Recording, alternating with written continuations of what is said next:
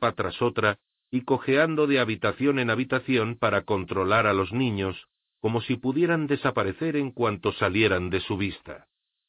Miss Aboset se quedó allí, emergía de su sopor de vez en cuando y deambulaba por los pasillos, llamando con tristeza a sus pupilos abandonados, y poco después volvía a desplomarse en brazos de alguien antes de ser llevada de vuelta a la cama. Hubo muchísima especulación paranoica sobre el trágico calvario de Miss Aboset y de por qué querrían los huecos secuestrar a las Imbrins. Las teorías iban desde las historias más rocambolescas, como crear el bucle más grande de la historia, lo bastante grande para engullir a todo el planeta, hasta las que rayaban el optimismo más ridículo. Los huecos necesitan la compañía de las Imbrins, porque ser un horrible monstruo devorador de almas puede hacer que te sientas muy solo. Finalmente, una quietud malsana se apoderó de la casa. Dos días de confinamiento habían aletargado a todo el mundo. Considerando que la rutina era la mejor defensa contra la depresión, Miss Peregrine intentó mantener a todo el mundo interesado en sus clases diarias, en preparar las comidas, en mantener la casa limpia y ordenada, pero siempre que no tenía órdenes directas, los niños se dejaban caer pesadamente en cualquier silla. Miraban apáticamente por las ventanas cerradas a cal y canto, hojeaban libros sobados con las esquinas raídas, leídos cientos de veces antes, o simplemente dormitaban. Yo jamás había visto en acción el talento peculiar de Horas hasta que, una tarde, empezó a chillar. Corrimos escaleras arriba hasta la buhardilla, donde había estado montando guardia, y lo encontramos rígido en una silla, atenazado por lo que parecía ser una pesadilla. Tenía los ojos abiertos y arañaba el aire horrorizado. En un principio sus gritos fueron sólo eso, pero luego empezó a farfullar. Gritaba que los mares ardían, caían cenizas del cielo y un manto interminable de humo cubría la tierra. Tras unos cuantos minutos profiriendo declaraciones apocalípticas, pareció agotarse y cayó en un sueño inquieto. Los otros habían visto a horas en acción otras veces, bastante a menudo como para que hubiera fotos de sus ataques en el álbum de Miss Peregrine, y sabían qué hacer. Bajo la supervisión de la directora, le cogieron por los brazos y las piernas y lo transportaron a la cama. Cuando despertó, unas cuantas horas más tarde, afirmó que no recordaba nada y que los sueños que no podía recordar raras veces se hacían realidad. Los demás dieron por ciertas sus palabras, puesto que ya tenían demasiadas otras cosas de qué preocuparse. Sin embargo, yo me quedé con la impresión de que no lo había contado todo. Cuando alguien desaparece en una población tan pequeña como Kerholm, es difícil que pase desapercibido. Por eso, el miércoles, cuando Martin no abrió el museo ni pasó por el hoyo del sacerdote para tomar su acostumbrada copita antes de acostarse, la gente empezó a preguntarse si estaba enfermo. La esposa de Keith fue a ver cómo estaba y se encontró que la puerta de su casa estaba abierta de par en par, y su billetero y sus gafas estaban sobre la encimera. Sin embargo, no había ni rastro de Martin. Entonces la gente empezó a preguntarse si estaría muerto. Cuando siguió sin aparecer al día siguiente, enviaron a una cuadrilla de hombres a abrir cobertizos y a atisbar bajo los botes de la playa, buscando en cualquier parte donde un hombre sin esposa que gustaba del whisky pudiera ir a dormir la mona. Pero apenas habían empezado cuando llegó una llamada en la radio de onda corta. Habían pescado el cuerpo de Martin en el océano. Yo estaba en el pub con mi padre cuando el pescador que lo había encontrado entró por la puerta. Era bien entrado el mediodía, pero se le sirvió una cerveza por principios, y en cuestión de minutos el hombre contaba su historia. Estaba allá, en Gannett's Point, recogiendo mis redes, empezó. Pesaban una barbaridad, lo que me sorprendió. porque todo lo que atrapo generalmente por allí son cositas diminutas, camarones y eso. Pensé que quizás se habían enganchado en una trampa para cangrejos, así que agarré el garfio y me puse a hurgar a un lado y a otro, por debajo del bote, hasta que se quedó enganchado en algo. Todos acercamos más nuestros taburetes, como si fuera la hora del cuento en algún morboso jardín de infancia. Era Martin, ya lo creo que era él. Parecía como si hubiera caído por un acantilado y le hubieran mordisqueado los tiburones. Dios sabe qué estaría haciendo allí fuera en los acantilados en plena noche, vestido solo con su bata y los calzones. ¿No iba vestido? preguntó Kev. Vestido para ir a la cama, quizá, respondió el pescador, no para pasear bajo la lluvia. Se mascullaron unas breves oraciones por el alma de Martin, y luego la gente empezó a intercambiar teorías. En unos minutos, el lugar era un hervidero de humo y de Sherlock Holmes achispados. Puede que estuviera borracho, aventuró un hombre. O si estaba afuera en los acantilados, a lo mejor es que vio al asesino de ovejas y lo perseguía, dijo otro. ¿Y qué hay de ese tipo nuevo? preguntó el pescador. El que está acampando, el muy majara. Mi padre se irguió en su taburete. Tropecé con él, intervino, hace dos noches. Me volví hacia él sorprendido. No me lo dijiste. Yo iba a ver al farmacéutico, intentando pescarle antes de que cerrara, y ese tipo iba en dirección contraria, fuera del pueblo y con muchas prisas. Choqué contra su hombro cuando pasó, solo para provocarle. Se detuvo y me miró fijamente, como queriendo intimidar. Me planté delante de él y le dije que quería saber qué estaba haciendo aquí, en qué estaba trabajando. También le dije que la gente de aquí hacían comentarios. Kev se inclinó sobre el mostrador. ¿Y? Pareció como si estuviese a punto de darme un puñetazo, pero luego simplemente se alejó. Muchos hombres tenían curiosidad. ¿Qué hace un ornitólogo? ¿Por qué el tipo acampaba ahí afuera y otras cosas que yo ya sabía? Mi pregunta era otra, y me moría por hacerla.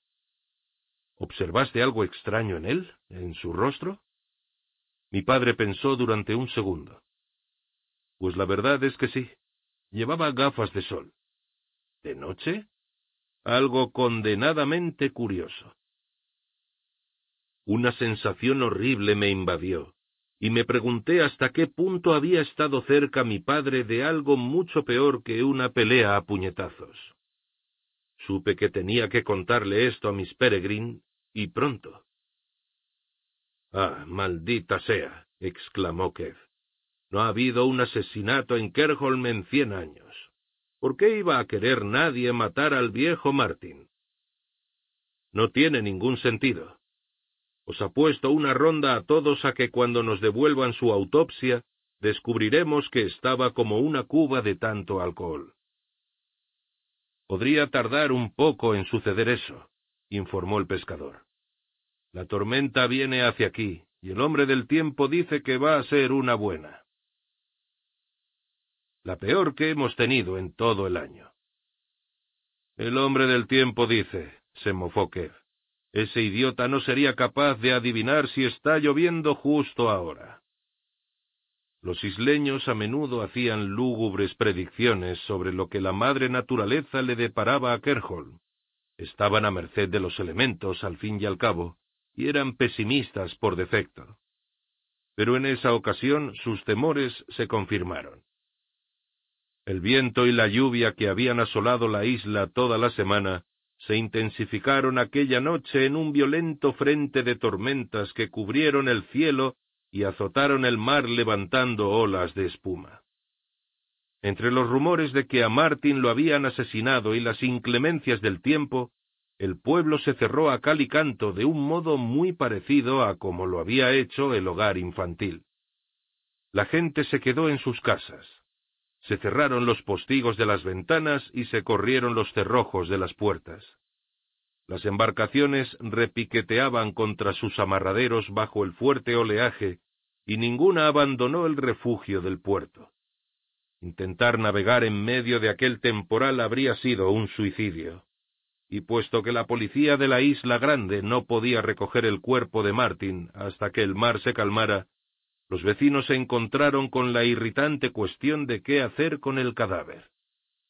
Al final se decidió que el pescadero, que tenía la reserva más grande de hielo del pueblo, lo mantendría en frío en la parte trasera de su tienda, entre salmones, bacalaos y otras cosas, todo ello sacado el mar, al igual que Martin. Yo tenía instrucciones precisas de mi padre de no abandonar el hoyo del sacerdote, pero también tenía instrucciones de informar a Miss Peregrine de cualquier suceso extraño. Y si una muerte sospechosa no cumplía tales requisitos, nada lo hacía. Así que esa noche fingí estar aquejado de algo parecido a la gripe, y me encerré en mi habitación. Luego me escabullí por la ventana y bajé por el tubo del desagüe hasta la calle. Nadie más era lo bastante estúpido para estar fuera. Así que corrí directamente por la calzada principal sin temor a que me vieran, con la capucha de la chaqueta bien sujeta para protegerme del azote de la lluvia. Cuando llegué al hogar para niños, Miss Peregrine me echó una mirada y supo que algo pasaba. ¿Qué ha sucedido? preguntó, recorriéndome con sus ojos enrojecidos. Le conté todo lo que había pasado, todos los hechos importantes y rumores que había podido oír. Ella palideció. Me hizo entrar a toda prisa en la sala de estar, donde en un arranque de pánico reunió a todos los niños que pudo encontrar, y luego salió con paso enérgico en busca de los que habían hecho caso omiso de sus gritos. El resto se quedó allí, sin saber qué hacer, ansiosos y confusos. Emma y Millard me abordaron. ¿Por qué se ha puesto de ese modo? preguntó Millard. Les conté en voz baja lo de Martin. Millard inhaló con fuerza y Emma cruzó los brazos con semblante preocupado. ¿Es realmente tan malo? inquirí. Quiero decir, es imposible que hayan sido los huecos. Solo cazan peculiares, ¿no? Emma lanzó un gemido. ¿Quieres contárselo tú o lo hago yo? Los huecos prefieren infinitamente a los peculiares por encima de la gente normal, explicó Millard, pero comerán cualquier cosa para sustentarse siempre y cuando sea fresco y con mucha carne. Es uno de los modos en que sabes que podría haber un hueco merodeando. Los cadáveres se amontonan a su alrededor, por eso son principalmente nómadas. Si no se trasladaran de un sitio a otro tan a menudo, serían fáciles de localizar. ¿Con qué frecuencia? pregunté, con un escalofrío recorriéndome la espalda. ¿Necesitan comer, quiero decir? Oh, muy a menudo, repuso Miller. Organizar las comidas de los huecos es el mayor pasatiempo de los Wits. Buscan peculiares cuando pueden. Pero una pasmosa porción de sus energías y esfuerzos está dedicada a localizar víctimas normales, animales y humanas, y luego ocultar los restos. Su tono era académico, como si discutiera las pautas alimentarias de una especie ligeramente interesante de roedor. Pero, ¿no los pillan? dije. Quiero decir, si asesinan a gente, uno pensaría que... Algunos los pillan, respondió Emma. Apuesto a que has oído hablar de unos cuantos si sigues las noticias. Había un tipo, encontraron cabezas humanas en su congelador y ricos menudillos en una olla hirviendo a fuego lento, como si preparara la cena de Navidad. En tu tiempo eso sucedió no hace mucho. Recordé, vagamente, un especial sensacionalista de un programa de televisión sobre un asesino en serie, el caníbal de Milwaukee, al que habían detenido en truculentas circunstancias. ¿Te refieres a Jeffrey Dahmer? Creo que ese era el nombre del caballero en cuestión, asintió Miller. Un caso fascinante. Parece que jamás perdió el gusto por el material fresco, a pesar de que hacía muchos años que ya no era un hueco. Pensaba que vosotros no debíais saber nada del futuro, continué. Emma me lanzó una sonrisa astuta. El pájaro solo se guarda para sí las cosas buenas sobre el futuro, pero puedes apostar a que nos enteramos de todas las partes más desagradables. Entonces Miss Peregrine regresó, arrastrando a Enoch y a horas tras ella por las mangas de la camisa. Todo el mundo le dedicó su atención. Acabamos de enterarnos de una amenaza nueva, anunció dedicándome un gesto de agradecimiento con la cabeza. Un hombre de fuera de nuestro bucle ha muerto en circunstancias sospechosas. No podemos estar seguros de la causa ni de si representa una amenaza auténtica para nuestra seguridad, pero debemos actuar como si así fuera. Hasta nuevo aviso, nadie puede abandonar la casa, ni siquiera para recoger verduras ni traer un ganso para la cena. Se elevó una queja general sobre la cual Miss Peregrine alzó la voz. Son tiempos difíciles para todos nosotros. Les ruego que tengan paciencia. De inmediato se alzaron manos por toda la habitación, pero ella rechazó todas las preguntas y salió a asegurar las puertas. Corrí tras la mujer presa del pánico. Si de verdad había algo peligroso en la isla, podría matarme en cuanto pusiera un pie fuera del bucle. Pero si me quedaba en la casa, estaría dejando indefenso a mi padre, por no hablar de lo preocupado que estaría por mí. De algún modo, eso parecía aún peor. Tengo que irme, grité, alcanzando a Miss Peregrine tiró de mí al interior de una habitación vacía y cerró la puerta. Mantendrá usted la voz baja, ordenó, y respetará mis normas. Lo que he dicho es extensivo también a usted. Nadie abandona esta casa. Pero hasta ahora le he permitido una autonomía sin precedentes para ir y venir a su antojo, por respeto a su excepcional posición pero puede que ya le hayan seguido hasta aquí, y eso hace peligrar las vidas de mis pupilos. No permitiré que les ponga en peligro, o se ponga usted mismo en peligro, aún más de lo que ya lo ha hecho. ¿Es que no lo entiende? chillé con ira. Las embarcaciones no salen de puerto. La gente del pueblo está atrapada. Mi padre está atrapado. Si de verdad hay un Wit suelto, y es quien creo que es, él y mi padre ya han estado a punto de pelear. Si un completo desconocido le ha servido para alimentar a un hueco, ¿tras quién cree que va a ir a continuación? El rostro de Miss Peregrine no mostraba ninguna expresión. El bienestar de los habitantes del pueblo no es asunto mío, replicó. No pondré en peligro a mis pupilos, no por nadie. No es tan solo la gente del pueblo, es mi padre. ¿De verdad cree que un par de puertas cerradas me impedirán salir? Tal vez no. Pero si insiste en marcharse, entonces le ruego que no regrese jamás. Me sentí tan estupefacto que exploté en carcajadas. Pero me necesitan, exclamé. Sí, le necesitamos, respondió. Y mucho. Subí hecho una furia a la habitación de Emma. Dentro había un retablo viviente de frustración que podría haber salido del pincel de Norman Rockwell, si Norman Rockwell hubiera pintado gente pasando las moradas en la cárcel. Bronwyn miraba inexpresiva por la ventana. Enoch estaba sentado en el suelo tallando un pedazo de arcilla dura. Emma estaba encaramada en el borde de la cama con los codos sobre las rodillas, arrancando hojas de papel de un cuaderno y haciéndolas arder entre los dedos. Has vuelto, exclamó cuando entré. Jamás me fui respondí. Miss Peregrine no me ha dejado. Todo el mundo escuchó mientras explicaba mi dilema. Estoy desterrado si intento irme. El cuaderno entero de Emma ardió. No puede hacer eso, gritó, haciendo caso omiso de las llamas que lamían su mano. Puede hacer lo que quiera, dijo Bronwyn. Es el pájaro. Emma arrojó la libreta al suelo y apagó las llamas con los pies. Solo he venido a deciros que me voy, tanto si quiere como si no. No puede retenerme prisionero y yo no pienso esconder la cabeza debajo del ala mientras mi padre corre un auténtico peligro. Entonces voy contigo, dijo Emma. No lo dices en serio, replicó Bronwyn. Ya lo creo que sí. Eres una idiota, dijo Enoch. Te convertirás en una pasa arrugada. ¿Y por qué? ¿Por él? No me convertiré en una pasa, gritó Emma.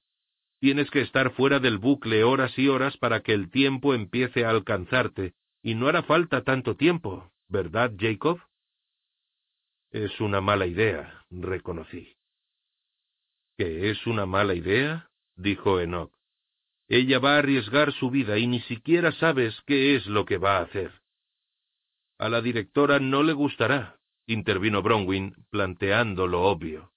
Nos matará, Em. Emma se levantó y cerró la puerta. Ella no nos matará, declaró. Esas bestias lo harán por ella. Y si ellas no lo hacen, vivir de este modo podría ser sencillamente peor que morir. El pájaro nos tiene enclaustrados de tal forma que apenas podemos respirar, y todo porque no tiene los redaños suficientes para enfrentarse a lo que sea que haya ahí fuera. Quizá no haya nada ahí fuera, intervino Millard, quien yo no había advertido que estaba en la habitación con nosotros. Pero a ella no le gustará, repitió Bronwyn. Emma dio un decidido paso en dirección a su amiga.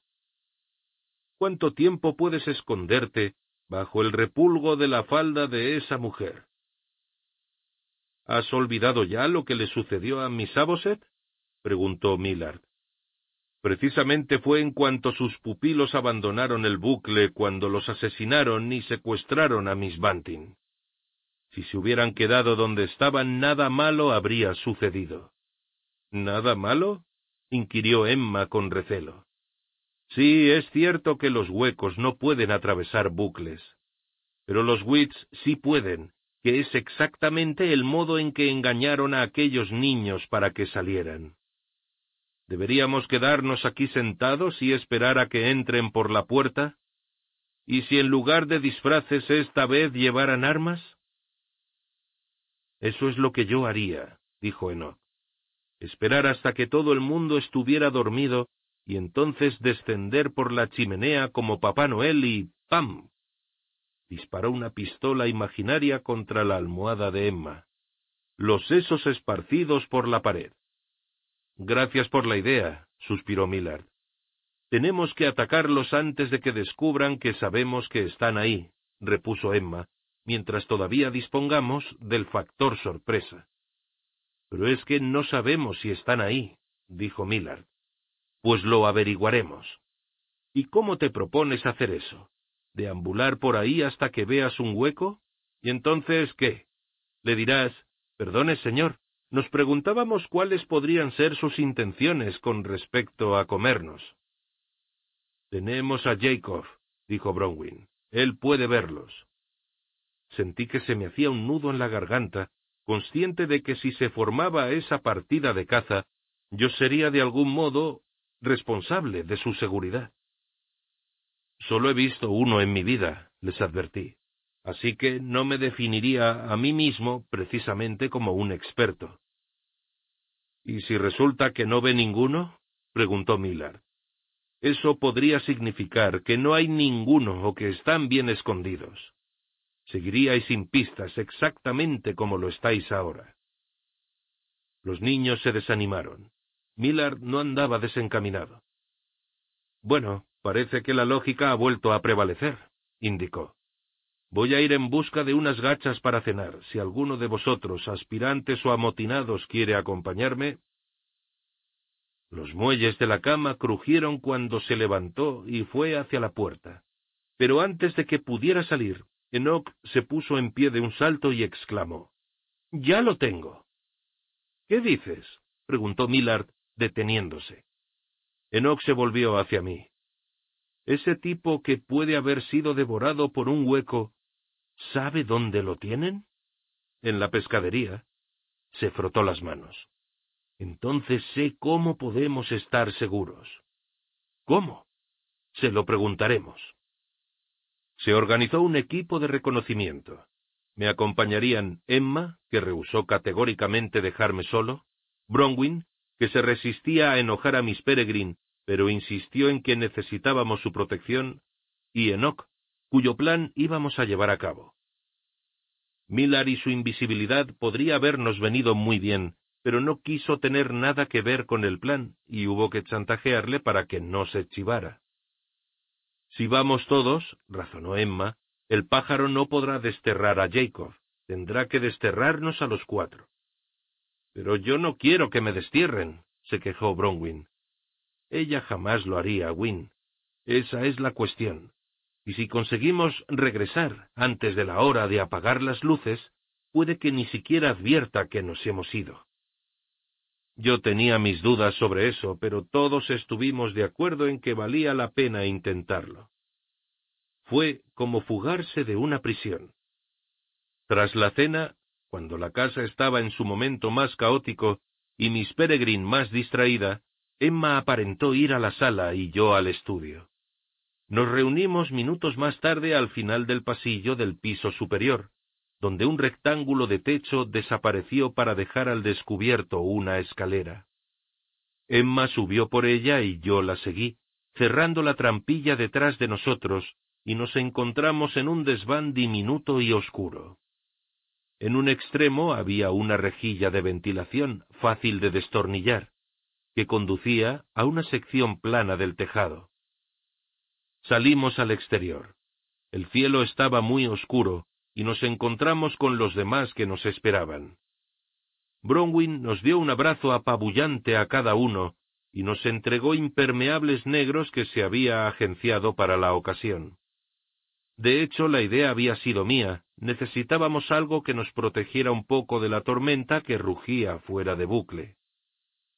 Estaba a punto de preguntar cómo planeábamos bajar al suelo cuando vi flotar a Olive por encima del borde del tejado. ¿Quién tiene ganas de jugar al paracaídas? preguntó, sonriendo de oreja a oreja. Iba descalza y llevaba una cuerda atada alrededor de la cintura. Sentí curiosidad por saber quién la sujetaba y atisbé por el borde del tejado. Vi a Fiona, cuerda en mano, asomando por una ventana y saludándome con la mano. Al parecer teníamos unos cuantos cómplices. Tú primero, me espetó Enoch. ¿Yo? pregunté, retrocediendo nerviosamente del borde. Agárrate a Olive y salta, ordenó Emma. No recuerdo que este plan implicara destrozarme la pelvis. ¿Qué dices, bobo? Tú simplemente agárrate a Olive. Es muy divertido. Lo hemos hecho una barbaridad de veces. Pensó un momento. Bueno, una vez. No parecía existir ninguna alternativa, así que hice de tripas corazón y me acerqué al borde del tejado. No tengas miedo, rogó Olive. Es fácil para ti decirlo, respondí. Tú no puedes caer. Ella alargó los brazos, me abrazó con fuerza y yo le devolví el abrazo, y entonces musitó. Muy bien, vamos. Cerré los ojos y di un paso al vacío. En lugar de la caída que esperaba, descendimos poco a poco hasta el suelo, igual que un globo que pierde helio. ¡Qué divertido! exclamó Olive. Ahora suéltate. Lo hice, y ella salió disparada de vuelta al tejado, gritando ¡Uy! Los demás la hicieron callar, y luego, uno tras otro, la abrazaron y descendieron flotando a reunirse conmigo. Cuando estuvimos todos juntos empezamos a escabullirnos en dirección al bosque coronado por la luna, con Fiona y Olive saludando con la mano a nuestra espalda. Puede que fuera mi imaginación, pero las criaturas de los arbustos ornamentales, agitadas por la brisa, también parecieron saludarnos. Adán agitaba la cabeza en una sombría despedida. Cuando nos detuvimos en el borde de la ciénaga para recuperar el aliento, Enoch introdujo las manos en su abultado abrigo y distribuyó unos paquetes envueltos en estopilla. Cogedlos, ordenó. No voy a cargar yo con todos ellos. ¿Qué son? preguntó Bronwyn, desenvolviendo la tela y dejando al descubierto un pedazo de carne de color marrón con tubitos saliendo de ella. ¡Puaj! Apesta, exclamó, sosteniéndolo a distancia. Cálmate, no es más que un corazón de oveja, explicó Enoch, depositando algo aproximadamente de las mismas dimensiones en mis manos. Apestaba a formaldehído, e incluso a través de la tela tenía un tacto desagradablemente húmedo. Echaré las tripas y tengo que cargar con esto, dijo Bronwyn. Ni se te ocurra, rezongó Enoch, en tono ofendido. Escóndelo en tu impermeable y sigamos adelante. Seguimos la franja invisible de terreno firme a través de la ciénaga. Yo había pasado por ella tantas veces ya, que casi había olvidado lo peligrosa que podía ser, las muchas vidas que se había tragado a lo largo de los siglos, al subir al montículo del Kern, indiqué a todo el mundo que se abotonaran los abrigos. ¿Y si vemos a alguien? preguntó Enoch. Simplemente actuad con normalidad, recomendé. Les diré que sois amigos míos de Estados Unidos. ¿Y si vemos a Witt? preguntó Bronwyn. Salid corriendo. ¿Y si Jacob ve a un hueco? En ese caso, repuso Emma, corred como si os persiguiera el diablo. Uno a uno nos agachamos para penetrar en el kern, dejando atrás aquella tranquila noche de verano. Todo estuvo silencioso hasta que llegamos a la cámara del fondo. Entonces la presión del aire y la temperatura descendieron y la tormenta rugió a pleno pulmón. Nos volvimos en dirección al sonido, nerviosos, y por un momento nos limitamos a permanecer allí, escuchando, mientras el viento aullaba en la boca del túnel. Sonaba como un animal enjaulado al que acababan de enseñar su cena. No había otro remedio que ir hacia él. Nos arrodillamos y gateamos hacia el interior de lo que parecía un agujero negro. Las estrellas se habían perdido tras una montaña de nubarrones. La lluvia caía torrencialmente.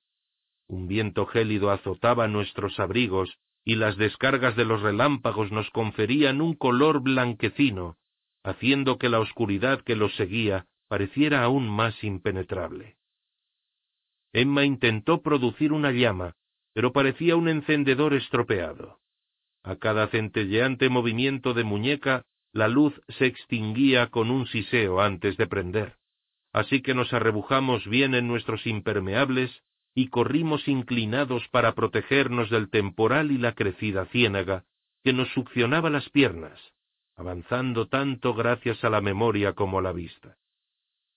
En el pueblo la lluvia tamborileaba contra puertas y ventanas, pero todos permanecían al abrigo de sus casas, bajo llave y con los postigos cerrados, mientras nosotros corríamos por las calles inundadas, sorteando tejas desperdigadas el viento había arrancado, esquivando una oveja solitaria cegada por la lluvia que balaba perdida, y un retrete exterior inclinado que vertía su contenido a la calzada hasta que llegamos a la pescadería. La puerta estaba cerrada con llave, pero con dos fuertes patadas Bromwin la derribó. Tras secarse la mano con el abrigo, Emma consiguió por fin producir una llama. Esturiones de grandes ojos nos contemplaban fijamente desde sus vitrinas de cristal.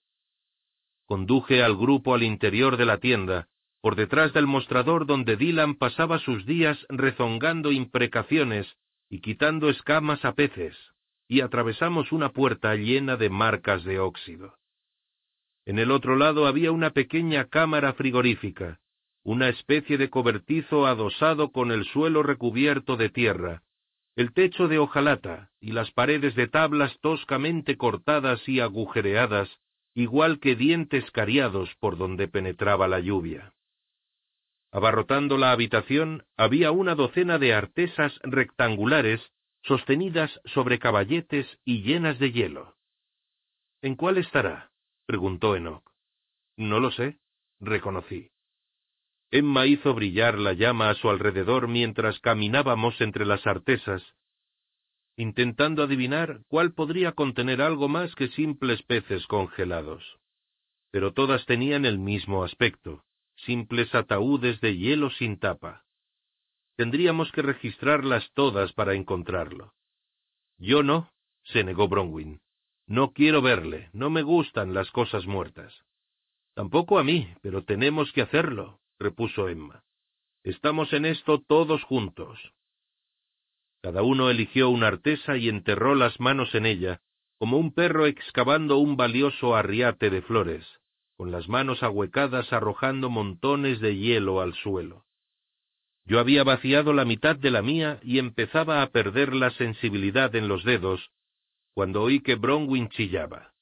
Me volví y vi que se apartaba tambaleante, con las manos sobre la boca. Nos amontonamos alrededor de ella para ver qué había desenterrado.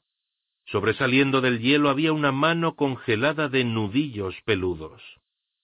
Me atrevería a decir que has encontrado a nuestro hombre, dijo Enoch, y entre sus dedos entreabiertos contemplamos cómo retiraba el hielo, dejando poco a poco al descubierto un brazo, luego el torso y por fin el cuerpo destrozado de Martin. Era una visión espantosa. Tenía las extremidades torcidas en direcciones improbables. Le habían abierto en canal con unas tijeras, le habían vaciado la cavidad torácica y la habían vuelto a llenar con hielo. Cuando apareció el rostro, todos nos quedamos sin respiración. La mitad era una contusión violácea que colgaba a tiras, como una máscara hecha trizas. La otra mitad estaba lo bastante intacta como para reconocerle. Una mandíbula salpicada de barba, una sección zigzagueante de mejilla y frente, y un ojo verde, nublado, que miraba fijamente sin ver. Llevaba puestos tan solo unos calzoncillos y los restos hechos jirones de una bata de rizo americano. Era imposible que hubiera salido a pasear por los acantilados de noche vestido de esa guisa. Alguien o algo lo había arrastrado hasta allí. Está muy deteriorado, nos previno Enoch, evaluando a Martin como lo haría un cirujano ante un paciente prácticamente sin remedio. Os lo digo ahora, quizá no funcione. Tenemos que intentarlo, replicó Bronwyn, avanzando valerosamente hasta la artesa con el resto de nosotros. Hemos llegado hasta aquí, al menos tenemos que intentarlo.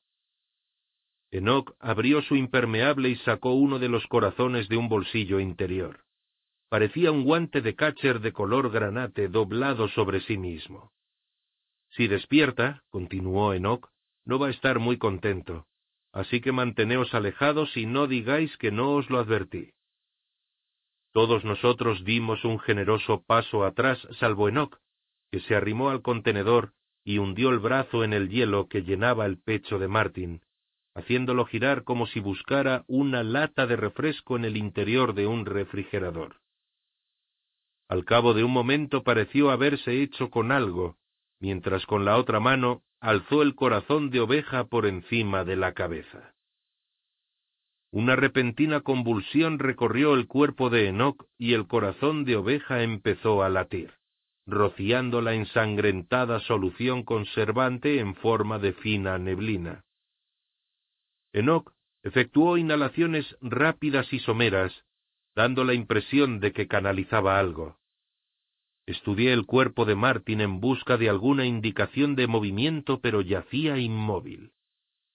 Poco a poco, el corazón de la mano de Enoch empezó a ir más despacio y a encogerse, y su color se desvaneció hasta adquirir un gris negruzco, como carne que lleva demasiado tiempo en la nevera. Enoch lo arrojó al suelo y alargó la mano vacía en mi dirección. Saqué el corazón que había guardado en el bolsillo y se lo entregué. Repitió el mismo proceso. El corazón bombeó y latió durante un instante antes de dejar de funcionar como el anterior. Luego repitió por tercera vez la operación, usando el corazón que había transportado Emma. Ahora el corazón de Bronwyn era el único que quedaba, la última posibilidad de Enoch. Su rostro adquirió una intensidad nueva mientras lo alzaba por encima del tosco ataúd de Martín oprimiéndolo como si tuviera la intención de atravesarlo con los dedos. Mientras la víscera empezaba a dar sacudidas y a temblar como un motor demasiado revolucionado, Enoch gritó Levántate, hombre muerto. Levántate. Percibí un amago de movimiento. Algo había cambiado de posición bajo el hielo. Me incliné tan cerca como pude soportar, atento a cualquier señal de vida. Durante un largo instante no pasó nada, pero entonces el cuerpo se convulsionó violentamente, tan de improviso y con tanta fuerza como si le hubieran aplicado un millar de voltios. Emma lanzó un chillido y todos dimos un salto atrás. Cuando bajé los brazos para volver a mirar, la cabeza de Martin se había movido en mi dirección, y su ojo empañado giraba enloquecido, hasta que por fin se quedó inmóvil como si se fijara en mí. ¡Te ve! gritó Enoch. Me incliné hacia él. El muerto olía a tierra removida, a salitre y a algo peor. Se desprendió hielo de su mano cuando la alzó, temblando en el aire un momento, destrozada y azul, antes de ir a posarse en mi brazo. Contuve el impulso de apartarla con un violento ademán. Los labios se separaron y las mandíbulas se abrieron de par en par. Me agaché para oírle mejor, pero no había nada que oír. Claro que no puede hablar, pensé. Le han estallado los pulmones. Pero entonces un leve sonido se escapó al exterior, y me incliné aún más, pegando así la oreja a los congelados labios. Curiosamente me dio por pensar en el canalón de mi casa, donde si ponías la cabeza contra los barrotes y esperabas a que hubiera una pausa en el tráfico, podías captar vagamente el susurro de un arroyo subterráneo, enterrado bajo la ciudad, pero que todavía fluía, encerrado en una noche perpetua. Los demás se apiñaron a mi alrededor, pero yo era el único que podía oír al muerto. Lo primero que dijo fue mi nombre. Jacob. Me sentí traspasado por el miedo. Sí. Yo estaba muerto. Las palabras salían despacio, goteando como la melaza. Se corrigió. Estoy muerto. Cuénteme qué sucedió, pedí. ¿Puede recordarlo? Hubo una pausa. El viento soplaba a través de las brechas de las paredes. Dijo algo que no conseguí entender. Dígalo otra vez, por favor, Martin. Él me mató, susurró el muerto. ¿Quién? Mi viejo. ¿Se refiere a Ogi? ¿Su tío? Mi viejo, repitió. Se volvió grande y fuerte, muy fuerte. ¿Quién lo hizo, Martin? El ojo se cerró y temí que se hubiera ido para siempre. Miré a Enoch, que asintió. El corazón de su mano seguía latiendo. El ojo de Martin se movió rápidamente bajo el párpado. Empezó a hablar otra vez, despacio pero de un modo acompasado, como si recitara algo. Durante cien generaciones durmió, enroscado como un feto en el vientre misterioso de la tierra, digerido por raíces, fermentado en la oscuridad, los frutos del verano enlatados y olvidados en la despensa, hasta que la pala de un granjero lo sacó a la luz, una comadrona burda para una cosecha extraña. Martín hizo una pausa, sus labios temblaban y en el breve silencio Emma me miró y susurró. ¿Qué dice? No lo sé, respondí. Parece un poema. Él prosiguió. Su voz flaqueaba, aunque era lo bastante alta para que cualquiera pudiera oírla. Ennegrecido descansa, el tierno rostro del color del hollín, extremidades atrofiadas como venas de carbón, los pies pedazos de madera a la deriva adornados con uvas resecas. Y finalmente reconocí el poema. Era el que Martin había compuesto para el muchacho de la ciénaga. Oh, Jacob, le cuidé con tanto esmero, siguió. Quité el polvo del cristal, le cambié la tierra y le creé un hogar, como si fuera mi propio bebé, enorme y magullado. Le cuidé con tanto esmero, pero empezó a dar sacudidas y una lágrima descendió por su mejilla y se congeló allí. Pero él me mató. ¿Se refiere al muchacho de la ciénaga? ¿Al viejo? Envíame de vuelta, suplicó. Duele. Su mano helada me masajeó el hombro mientras su voz volvía a apagarse. Miré a Enoch pidiendo ayuda. Él cerró con más fuerza la mano sobre el corazón y sacudió la cabeza. Deprisa, ahora, camarada, ordenó. Entonces comprendí algo. Aunque describía al muchacho de la ciénaga, no era el muchacho de la ciénaga quien le había matado. Solo se vuelven visibles para el resto de nosotros cuando están comiendo, me había contado Miss Peregrine. Es decir, cuando es demasiado tarde. Martin había visto a un espíritu hueco de noche, bajo la lluvia, mientras éste le desgarraba las entrañas y lo había confundido con su mejor pieza de exposición. El viejo miedo empezó a resurgir aprisionando mis tripas. Me volví hacia los otros. Ha sido un espíritu hueco, confesé. Está en alguna parte de la isla. Pregúntale dónde, dijo Enoch. Martin, ¿dónde? Necesito saber dónde lo viste. Por favor, duele. ¿Dónde lo viste? Llamó a mi puerta. ¿El viejo vino a buscarte? Su respiración se entrecortó de un modo extraño. Costaba mirarle, pero me obligué a hacerlo, siguiendo la dirección de su ojo mientras se movía y se concentraba en algo que yo tenía detrás. No, dijo. Él vino. Y entonces una luz nos barrió, y una voz sonora rugió. ¿Quién anda ahí? Emma cerró la mano y la llama se extinguió con un siseo. Todos nos volvimos en redondo, y vimos a un hombre de pie en la entrada, sosteniendo una linterna en la mano y una pistola en la otra.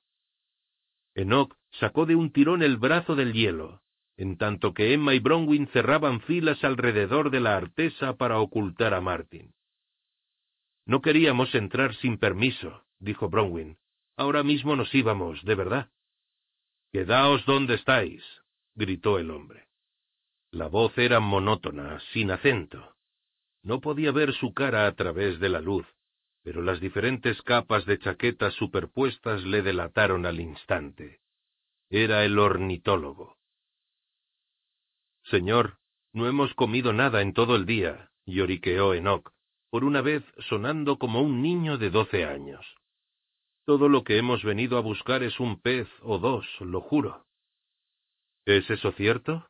inquirió el hombre. Parece que habéis elegido uno muy grande. Dejadme ver de qué clase es. Agitó la linterna a un lado y a otro para apartarnos con el haz. Haceos a un lado.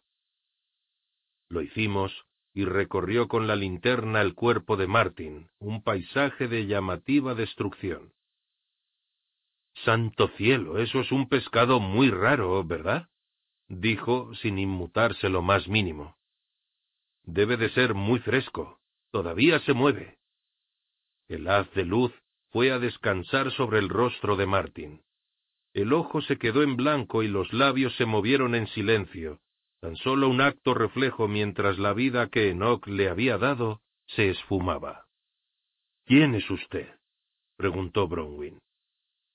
Eso depende de a quién se lo preguntes, respondió el hombre, y no es ni con mucho tan importante como el hecho de que yo sí sé quiénes sois vosotros apuntó con la linterna a cada uno de nosotros y habló como si citara algún expediente secreto. Emma Bloom, una chispa, abandonada en un circo cuando sus padres no pudieron venderla. Bronwyn Brandley, una enloquecida, degustadora de sangre, que no conocía su propia fuerza hasta la noche en que le partió el cuello al canalla de su padrastro. Enoch O'Connor, que alza a los muertos, nacido en una familia de empresarios de pompas fúnebres que no podían comprender por qué sus clientes insistían en marcharse por su propio pie. Vi como cada uno de ellos retrocedía asustado ante él. Entonces dirigió la luz hacia mí. Y Jacob, ¿con qué personas tan peculiares te relacionas en la actualidad? ¿Cómo sabe mi nombre? Él carraspeó y cuando volvió a hablar su voz había cambiado radicalmente. ¿Tan deprisa me has olvidado? preguntó con un acento de Nueva Inglaterra. Pero claro, solo soy un viejo conductor de autobús. Supongo que no podrías recordarme. Parecía imposible, pero de algún modo el hombre efectuaba una imitación perfecta del conductor de autobús de mi escuela secundaria, Mr. Barron. Un hombre tan despreciable, con tan mal genio, tan robóticamente inflexible que el último día de clase, en octavo, afeamos su fotografía del anuario escolar con grapas y la colgamos como un monigote detrás de su asiento. Justo recordaba lo que él acostumbraba a decir al bajar yo del autobús cada tarde, cuando de pronto el hombre que tenía delante lo voceó. Fin de trayecto, Portman. ¿Mr. Barron? pregunté con recelo, esforzándome por verle la cara a través del haz de la linterna. El hombre rió y carraspeó. El acento volvió a cambiar. ¿O él o el jardinero? Continuó con un marcado acento de Florida. Aquellos árboles necesitan un buen afeitado. Le haré un buen precio. Era el tono exacto del hombre que durante años se había ocupado del jardín de mi familia y limpiado la piscina. ¿Cómo hace eso? pregunté. ¿Cómo conoce a esas personas? Porque yo soy esas personas, dijo, sin el menor acento otra vez y lanzó una carcajada disfrutando de mi desconcertado horror. Una idea me pasó por la cabeza. ¿Había visto yo alguna vez los ojos de Mr. Barron? No, nunca. Siempre llevaba aquellas enormes gafas de sol de persona mayor que le cubrían gran parte del rostro. El jardinero también llevaba gafas y un sombrero de ala ancha.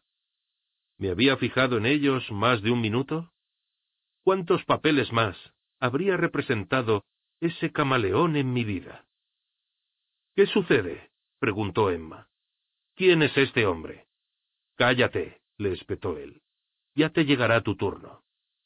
Me ha estado vigilando, expliqué. Mató a esas ovejas y mató a Martin. ¿Quién, yo? repuso en tono inocente. Yo no maté a nadie. Pero usted es un wit, ¿verdad? Esa es la palabra que ellos usan, respondió. No conseguía comprenderlo. No había visto al jardinero desde que mi madre lo sustituyó hacía tres años. Y Mr. Barron había desaparecido de mi vida después de que yo finalizara octavo. ¿Me habían... ¿Me había estado vigilando realmente? ¿Cómo sabía dónde encontrarme? Vaya, Jacob, dijo con distinta voz una vez más. Me lo contaste tú mismo, en confianza, desde luego. Ahora el acento era del medio oeste, suave y culto. Inclinó hacia arriba la linterna de modo que el resplandor iluminó su rostro. La barba que le había visto lucir el día anterior había desaparecido. Ahora no había posibilidad de confundirle. Doctor Golan, balbuceé, como en un susurro engullido por el tamborileo de la lluvia. Rememoré nuestra conversación telefónica de unos días atrás. El ruido de fondo. Él había dicho que estaba en el aeropuerto. Sin embargo, no estaba recogiendo a su hermana. Venía tras de mí. Retrocedí contra la artesa donde estaba Martin, trastabillando, con una sensación de aturdimiento extendiéndose por todo mi ser. El vecino, dije el anciano que regaba el césped la noche que mi abuelo murió. Ese era usted también. Sonrió. Pero sus ojos, continué. Lentes de contacto, respondió. Hizo saltar una con el pulgar mostrando una órbita en blanco. Es sorprendente lo que pueden fabricar en la actualidad. Y si puedo adelantarme a unas cuantas preguntas más, sí, soy un terapeuta autorizado. Las mentes de la gente corriente me fascinan desde hace tiempo, y no, a pesar de que nuestras sesiones se basaban en una mentira, no creo que fueran una total pérdida de tiempo. De hecho, podría seguir ayudándote, o más bien, podemos sernos de ayuda mutua. Por favor, Jacob, imploró Emma, no le escuches. No te preocupes, respondí. Confié en él una vez, no volveré a cometer el mismo error. Golan siguió hablando como si no me hubiese oído. Puedo ofrecerte seguridad, dinero, puedo devolverte tu vida, Jacob. Todo lo que tienes que hacer es trabajar para nosotros. ¿Nosotros? Para Malthus y para mí, explicó volviendo la cabeza para gritar por encima del hombro. Ven a saludar, Malthus. Una sombra apareció en la puerta detrás de él y al instante nos acometió una oleada de un hedor insoportable. Bronwyn tuvo arcadas y retrocedió, y vi que Emma apretaba los puños con fuerza como si pensara en arremeter contra ella. Le toqué el brazo y articulé en silencio. Espera. Esto es lo que te propongo, prosiguió Golan intentando sonar razonable. Ayúdanos a encontrar a otras personas como tú, y a cambio no tendrás nada que temer de Malthus ni de los de su especie. Podrás vivir en tu casa. En tu tiempo libre vendrás conmigo a ver mundo y te pagaremos generosamente. Diremos a tus padres que eres mi asistente de investigación. Si acepto, dije, ¿qué le sucederá a mis amigos? Efectuó un ademán desdeñoso con el arma que llevaba en la mano. Efectuaron su elección hace mucho tiempo. Lo que es importante es que hay un gran plan en marcha, Jacob, y tú formarás parte de él. Lo consideré. Supongo que debí de hacerlo, aunque solo fuera por un instante. El doctor Golan me ofrecía justo lo que había estado buscando, una tercera opción. Un futuro que no era ni permanecer allí para siempre ni marcharme y morir pero una breve mirada a mis amigos, a sus rostros marcados por la preocupación, desterró cualquier tentación. Bien, insistió Golan, ¿cuál es tu respuesta? Moriría antes de ayudarle. Ah, exclamó, pero si ya me has ayudado. Y empezó a retroceder hacia la puerta. Es una lástima que no tengamos más sesiones juntos, Jacob. Aunque no es una pérdida definitiva, supongo los cuatro juntos serviréis para que el viejo Malthus abandone por fin la envilecedora forma en la que ha estado atrapado tanto tiempo. Oh, no, lloriqueó Enoch. No quiero que me coman. No llores, es degradante, espetó Bronwyn. Simplemente tendremos que matarlos, eso es todo. Ojalá pudiera quedarme y observar, dijo Golan desde la puerta. ¿Me gusta tanto observar? Y a continuación desapareció, y nos quedamos a solas con aquello. Podía oír a la criatura respirando en la oscuridad, un viscoso gotear como el burbujeo de unas cañerías defectuosas. Cada uno de nosotros dio un paso atrás, y luego otro, hasta que nuestros hombros toparon con la pared, y entonces nos quedamos quietos, igual que prisioneros condenados ante un pelotón de fusilamiento. Necesito una luz, susurré a Emma, que estaba tan conmocionada que parecía haber olvidado su propio poder. Su mano llameó, y entre las parpadeantes sombras vi al monstruo acechando por las artesas. Mi pesadilla.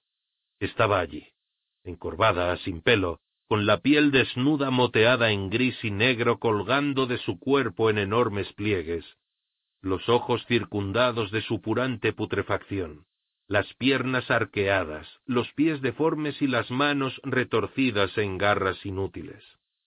Todas las partes de su cuerpo ofrecían un aspecto marchito y consumido, como el cuerpo de un hombre increíblemente viejo.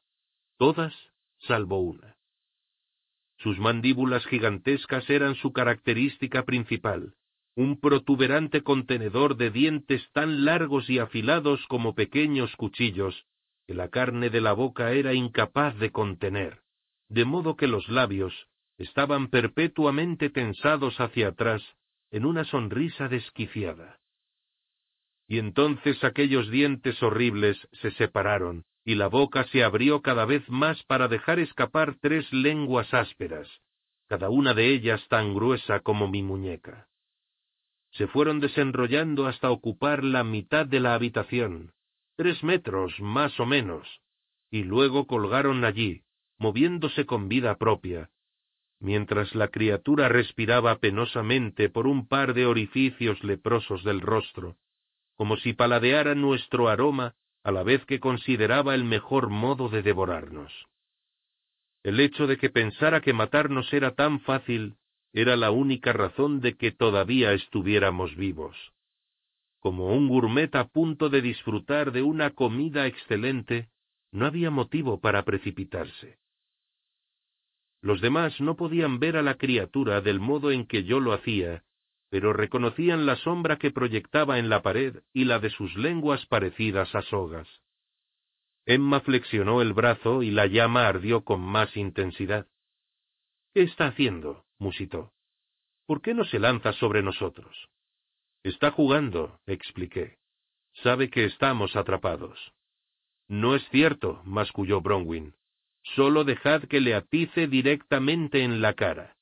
Haré que se trague esos dientes de un puñetazo. Yo no me acercaría para nada a esos dientes, aconsejé. El hueco dio unos pasos torpes al frente para recuperar los que nosotros habíamos dado hacia atrás, con sus lenguas desplegándose más y separándose, una yendo hacia mí, otra hacia Enoch, y la tercera en dirección a Emma. Déjenos en paz, chilló Emma, emprendiéndola a golpes con la mano como si fuera una antorcha. La lengua se retorció para alejarse de la llama y luego volvió a acercarse, igual que una serpiente preparándose para atacar. Tenemos que intentar llegar a la puerta, chillé. El hueco está junto a la tercera artesa por la izquierda, así que manteneos a la derecha. Jamás lo conseguiremos, exclamó Enoch. Una de las lenguas le rozó la mejilla, y él profirió un alarido. A la de tres, gritó Emma. Una. Y entonces Bronwyn se abalanzó en dirección a la criatura, aullando como un alma en pena. La criatura lanzó un chillido agudo y se irguió, con la piel fruncida erizándose. Justo cuando estaba a punto de descargar su tridente de lenguas contra ella, la muchacha embistió con todo el peso de su cuerpo contra la artesa llena de hielo donde descansaba Martin, e hizo palanca con los brazos para volcarla. A continuación, alzó por encima de su cabeza el enorme contenedor lleno de hielo, peces y el cuerpo de Martin, y éste salió despedido a toda velocidad por el aire, aterrizando sobre el hueco con un estrépito tremendo. Bronwyn giró en redondo y corrió dando saltos hacia nosotros. ¡Moveos! chilló y me aparté de un salto al mismo tiempo que ella chocaba contra la pared y abría un agujero de un puntapié en las tablas podridas. Enoch, el más pequeño de nosotros, lo atravesó el primero, seguido por Emma, y antes de que yo pudiera protestar, Bronwyn me había agarrado por los hombros y me arrojaba afuera a la húmeda noche. Aterricé con el pecho en un charco. El frío era horroroso, pero estaba eufórico por poder sentir cualquier otra cosa que no fuera la lengua del hueco enroscándose alrededor de mi garganta. Emma y Enoch tiraron de mí para levantarme, y salimos corriendo. Al cabo de un momento Emma gritó el nombre de Bronwyn y se detuvo. Nos volvimos comprendiendo que no había venido con nosotros. La llamamos y escudriñamos en la oscuridad, no lo bastante valientes para volver a buscarla. Y entonces Enoch chilló. ¡Ahí! Y vimos a Bronwyn recostándose contra una esquina de la cámara frigorífica. ¿Qué está haciendo? gritó Emma. Bronwyn, corre. Daba la impresión de que abrazaba el edificio. Entonces retrocedió, tomó carrerilla y estrelló el hombro contra el soporte de la esquina.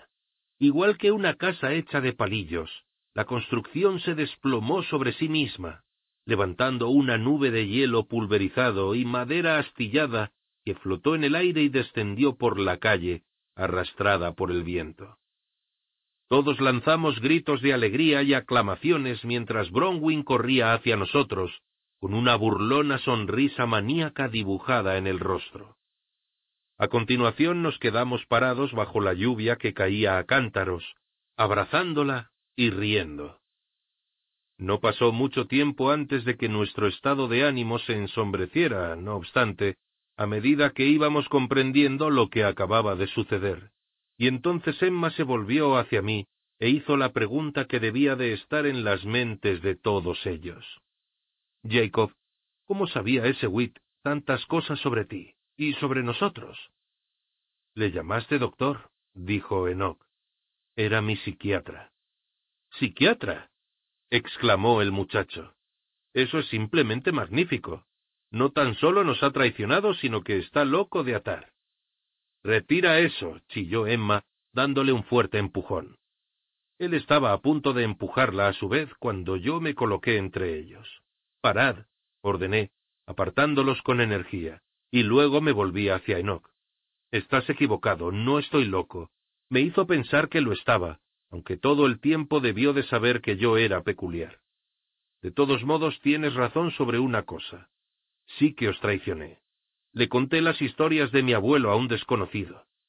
No es culpa tuya, dijo Emma. No podía saber que eran reales. Pues claro que podría haberlo sabido, vociferó Enoch. Eith se lo contó todo. Incluso le mostró nuestras malditas fotografías. Golan lo sabía todo, excepto cómo encontraros, continué. Y yo le conduje directamente aquí. Pero te engañó, indicó Bronwyn. Solo quiero que sepáis que lo siento. Emma me abrazó. No pasa nada, estamos vivos. Por ahora, repuso Enoch. Pero ese maníaco sigue ahí fuera, y teniendo en cuenta lo dispuesto que estaba a utilizarnos de alimento para su espíritu hueco domesticado, es de suponer que habrá averiguado cómo entrar en el bucle por su cuenta. ¡Ah, cielos! Tienes razón, exclamó Emma. Bien, continué. Será mejor que lleguemos allí antes de que lo haga él. Y antes que la cosa, añadió Bronwyn, y al volver la cabeza la vimos señalar la destrozada cámara frigorífica, donde unas tablas rotas empezaban a moverse entre el montón desplomado. Imagino que vendrá directamente a por nosotros y me he quedado sin casas que arrojarle encima. Alguien gritó ¡Corred! Pero ya lo hacíamos, recorriendo como una exhalación el sendero en dirección al único lugar donde el hueco no podía alcanzarnos, el bucle. Corrimos fuera de la ciudad en la oscuridad. Los vagos contornos azulados de las casas fueron dando paso a los campos. Luego ascendimos a toda velocidad por la cresta, con riadas discurriendo sobre nuestros pies, lo que hacía peligroso el sendero. Enoch resbaló y cayó. Le levantamos y seguimos corriendo.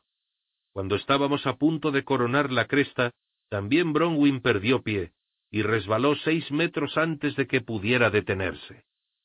Emma y yo retrocedimos para ayudarla, y mientras la cogíamos por los brazos, volví la cabeza para mirar a nuestra espalda con la esperanza de vislumbrar a la criatura. Pero allí no había más que lluvia, oscuridad y viento. Mi talento para descubrir huecos no servía de gran cosa si no había luz para verlos. Pero entonces, cuando regresamos a la cima de la cresta, jadeando, un prolongado relámpago iluminó la noche y la vi. Estaba lejos, a cierta distancia por debajo de nosotros, pero trepaba con rapidez. Sus musculosas lenguas golpeaban con fuerza el barro y la impulsaban cresta arriba como si fuera una araña. Rápido. grité, y descendimos a la carrera por el otro lado, resbalando de espaldas hasta que llegamos a terreno llano y pudimos volver a correr.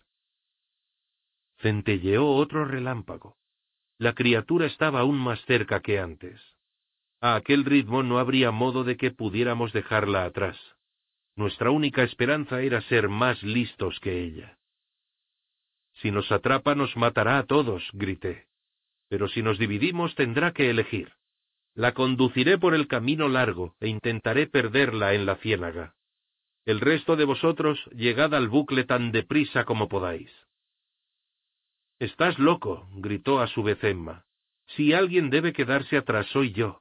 Puedo enfrentarme a él con fuego. No con esta lluvia, insistí. Y no si no puedes verle. No dejaré que te suicides, chilló. No había tiempo para discutir, de modo que Bronwyn y Enoch siguieron corriendo, mientras Emma y yo nos desviábamos del sendero, con la esperanza de que la criatura nos seguiría, y así lo hizo. Estaba lo bastante cerca ya para que no me hiciera falta el resplandor de un relámpago para verla. El retortijón de mi estómago era suficiente. Corrimos cogidos del brazo dando traspiés por un terreno desgarrado por surcos y zanjas, cayendo y sosteniéndonos el uno al otro en una danza macabra. Escrutaba el terreno en busca de piedras que utilizar como armas, cuando de la oscuridad surgió una estructura, una pequeña casucha combada, con las ventanas rotas y sin puertas que en mi pánico no reconocí. Tenemos que escondernos, grité entre jadeos.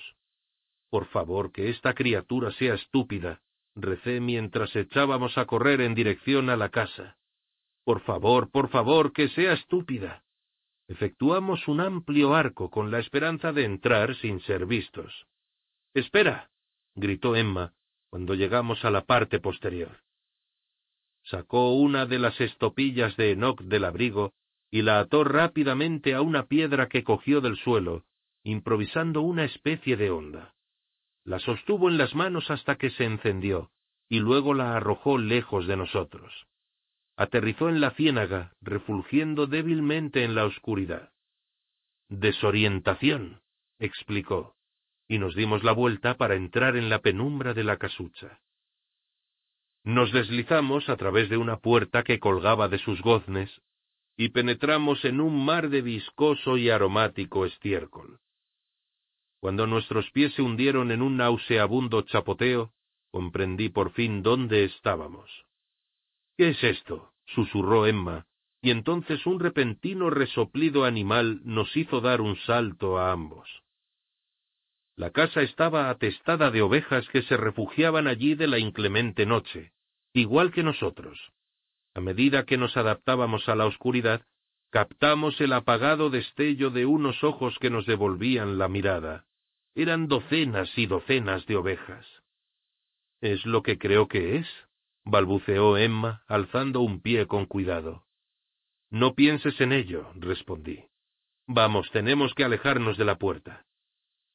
Le cogí la mano y nos adentramos en la casa, sorteando un laberinto de animales asustadizos que se apartaban a nuestro paso. Avanzamos por el estrecho pasillo que se había formado, y entramos en una habitación con un ventanal y una puerta que seguía en su sitio, y además estaba cerrada, lo que era más de lo que podíamos esperar en un lugar así. Refugiándonos en el rincón opuesto, nos arrodillamos para aguardar y escuchar, ocultos tras un muro de ovejas nerviosas. Intentamos no ensuciarnos demasiado con el estiércol, pero no había modo de evitarlo. Tras un minuto o dos de escrutar en la oscuridad, empecé a discernir formas en la habitación. Había cartones de embalaje y cajas amontonadas en un rincón, y en la pared que teníamos a nuestra espalda colgaban herramientas oxidadas.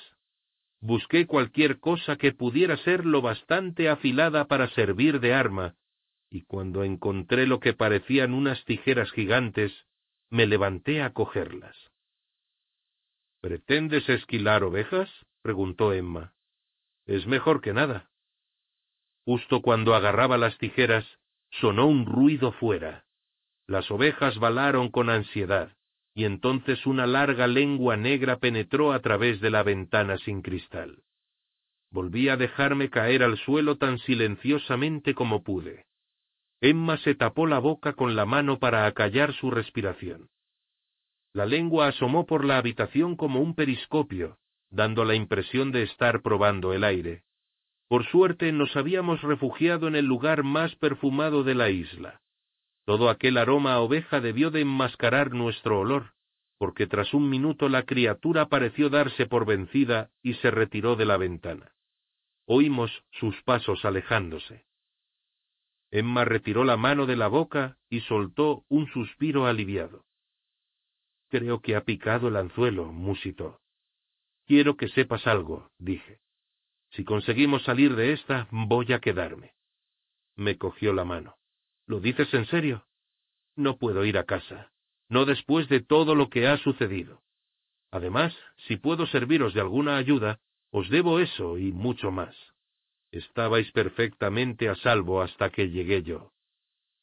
Si conseguimos salir de esta, continuó ella, recostándose contra mí, no lamentaré nada de nada.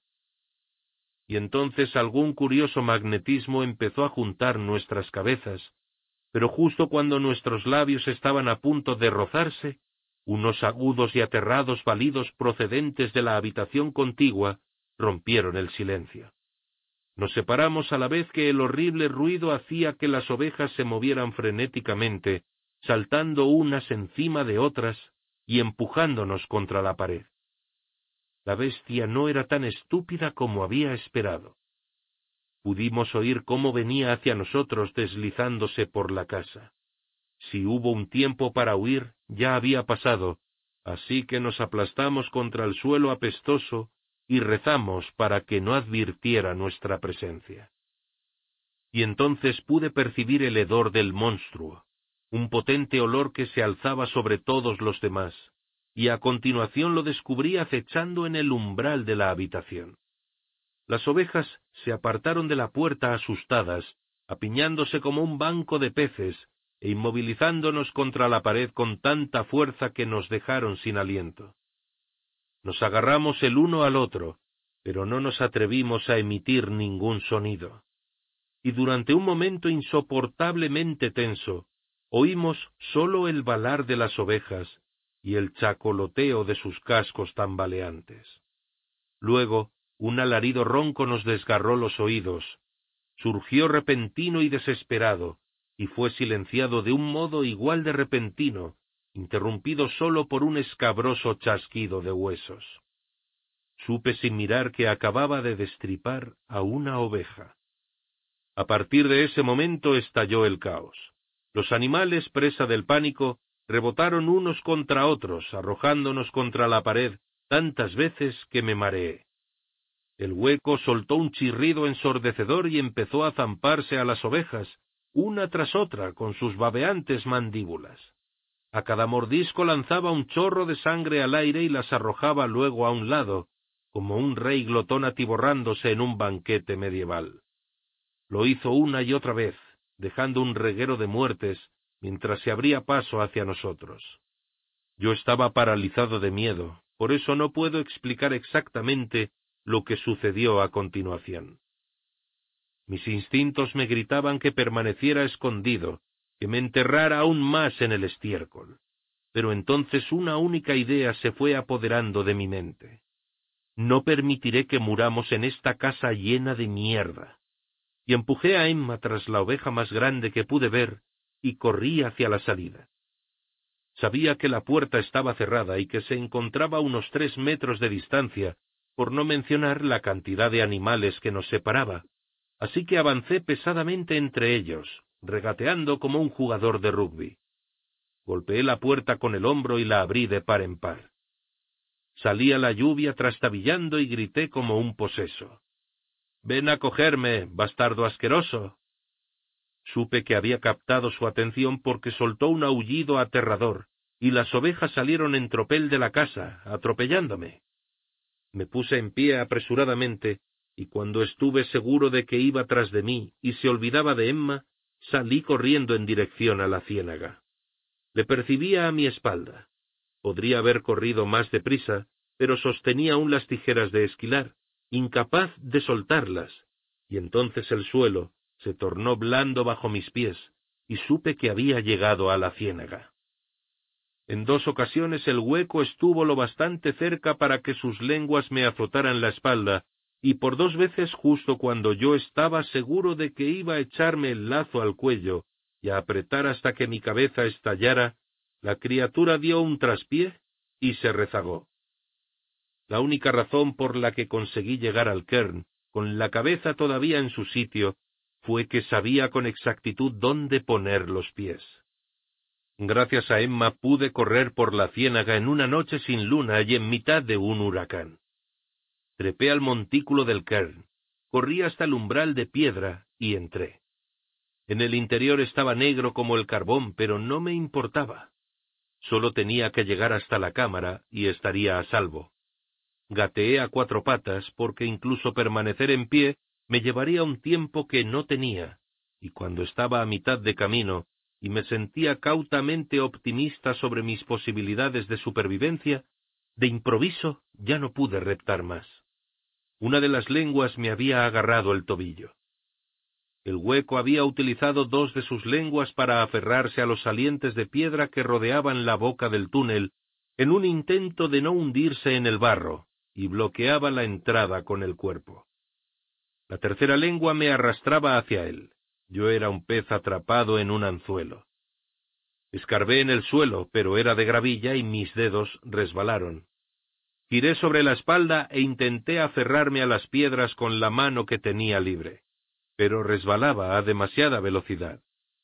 Traté de clavarle las tijeras de esquilar en la lengua, pero era demasiado fibrosa y dura, como una soga de músculo ondulante, y el filo de las cuchillas estaba demasiado embotado. Así que cerré los ojos con fuerza porque no quería que sus fauces abiertas fueran la última cosa que viera en mi vida, y alcé las tijeras frente a mí con ambas manos. El tiempo pareció detenerse. Dicen que sucede eso en los choques de coches, los accidentes de trenes y las caídas libres.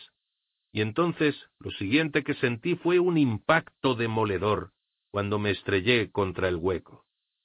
El aire desapareció de mis pulmones y oí un alarido.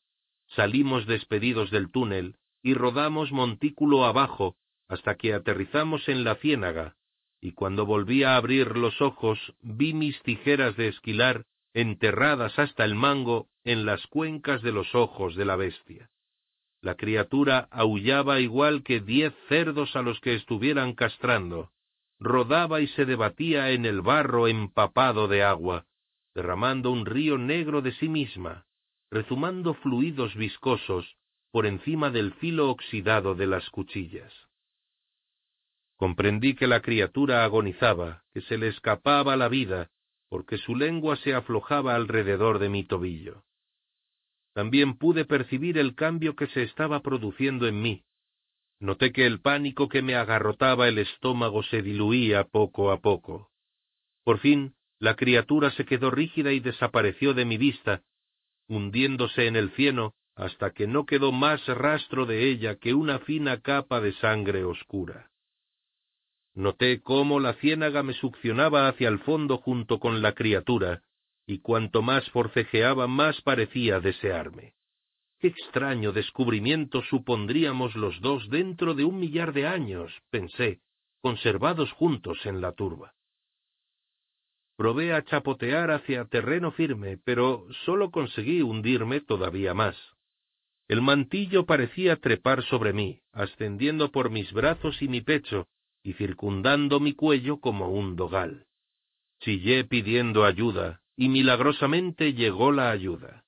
En un principio pensé que era una libélula centelleando mientras volaba hacia mí. Entonces oí a Emma que me llamaba, y respondí. Una rama de árbol aterrizó en el agua. Me agarré a ella y Emma tiró. Cuando por fin salí de la ciénaga, temblaba demasiado para permanecer en pie. Emma se dejó caer al suelo a mi lado y me acurruqué entre sus brazos. Lo he matado, pensé. Realmente lo he matado.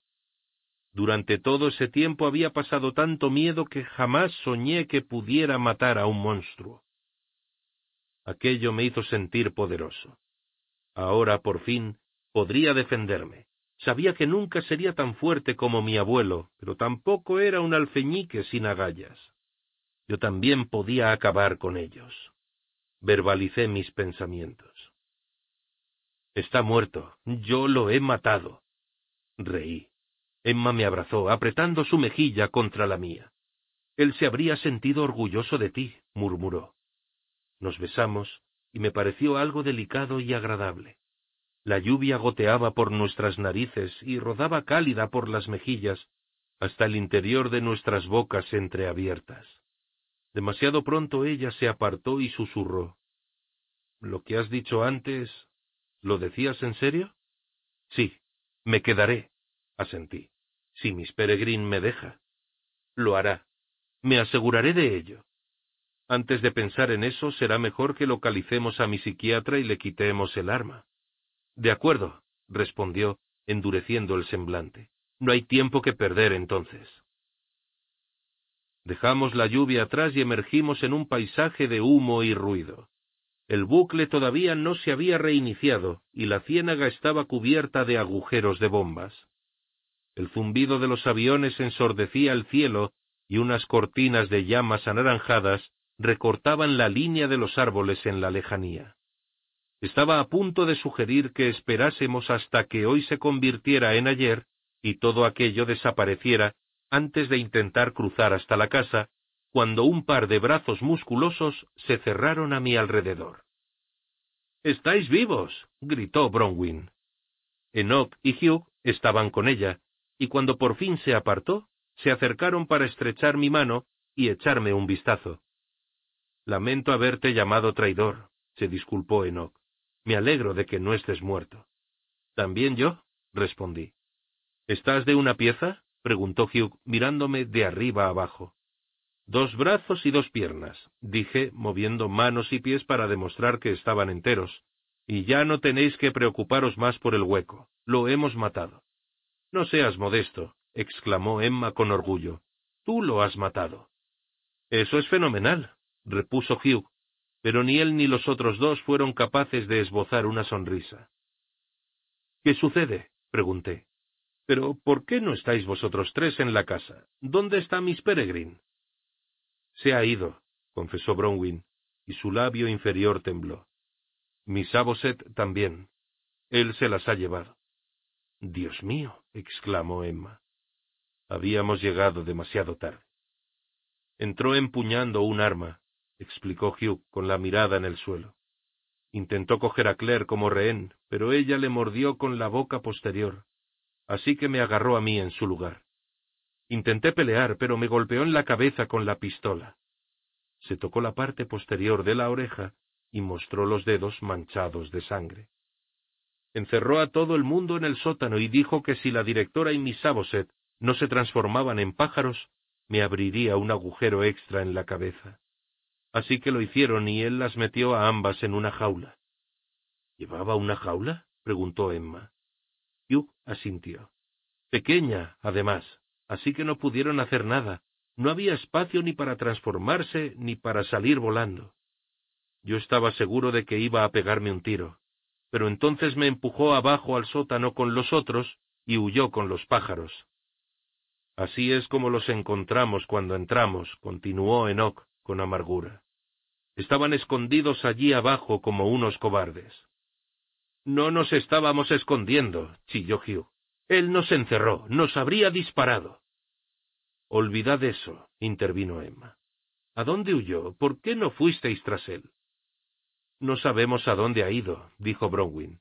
Esperábamos que lo hubieseis visto. No, no le hemos visto, replicó Emma pateando una piedra del kern contrariada. Hugh sacó algo de su camisa. Era una fotografía pequeña. Metió esto en mi bolsillo antes de irse.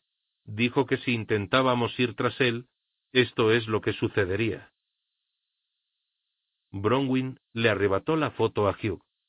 Oh, exclamó con un grito ahogado. ¿Es esa Miss Raven? Creo que es Miss Crow, dijo Hugh, frotándose el rostro con las manos. Ya está, es como si ya estuvieran muertas, gimió Enoch. Sabía que este día llegaría. Jamás deberíamos haber abandonado la casa, intervino Emma en tono abatido. Millar tenía razón. En el extremo más alejado de la ciénaga cayó una bomba y a su ahogado estallido le siguió una lluvia de lodo. Aguardad un minuto, estallé de sopetón. En primer lugar, no sabemos si esta es Miss Crow o Miss Raven, o tan solo una fotografía de un cuervo corriente. Y si Golan pensaba matar a Miss Peregrine y a Miss Aboset, ¿por qué tendría que tomarse la molestia de secuestrarlas? Si las quisiera muertas, ya estarían muertas. Me volví hacia Emma. Y si no nos hubiésemos ido, ahora estaríamos encerrados en el sótano con todos los demás, y todavía habría un espíritu hueco vagando por ahí. No intentes animarme, replicó ella. Es culpa tuya que haya sucedido esto. Hace diez minutos has dicho que estabas contenta. Hace diez minutos Miss Peregrine no había sido secuestrada. ¿Queréis parar? intervino Hugh. Todo lo que importa ahora es que el pájaro se ha marchado y tenemos que recuperarla como sea. Estupendo, exclamé. En ese caso reflexionemos. Si fuerais un wit, ¿a dónde llevaríais a una pareja de Imbrins que habéis secuestrado? Depende de qué quiera hacer con ellas, respondió Enoch, y eso no lo sabemos. Tendrías que sacarlas de la isla primero, indicó Emma, así que necesitarías una embarcación. ¿Pero qué isla? preguntó Hugh. ¿Dentro del bucle o fuera de él? Una tormenta está azotando el exterior del bucle, murmuré. Nadie va a llegar muy lejos en una embarcación en ese lado. Pues entonces tiene que estar en nuestro lado, concluyó Emma, empezando a sonar esperanzada. Así que, ¿por qué estamos haciendo el tonto aquí? Vayamos a los muelles. A lo mejor tiene razón, exclamó Enoch. Es decir, si no se ha ido ya.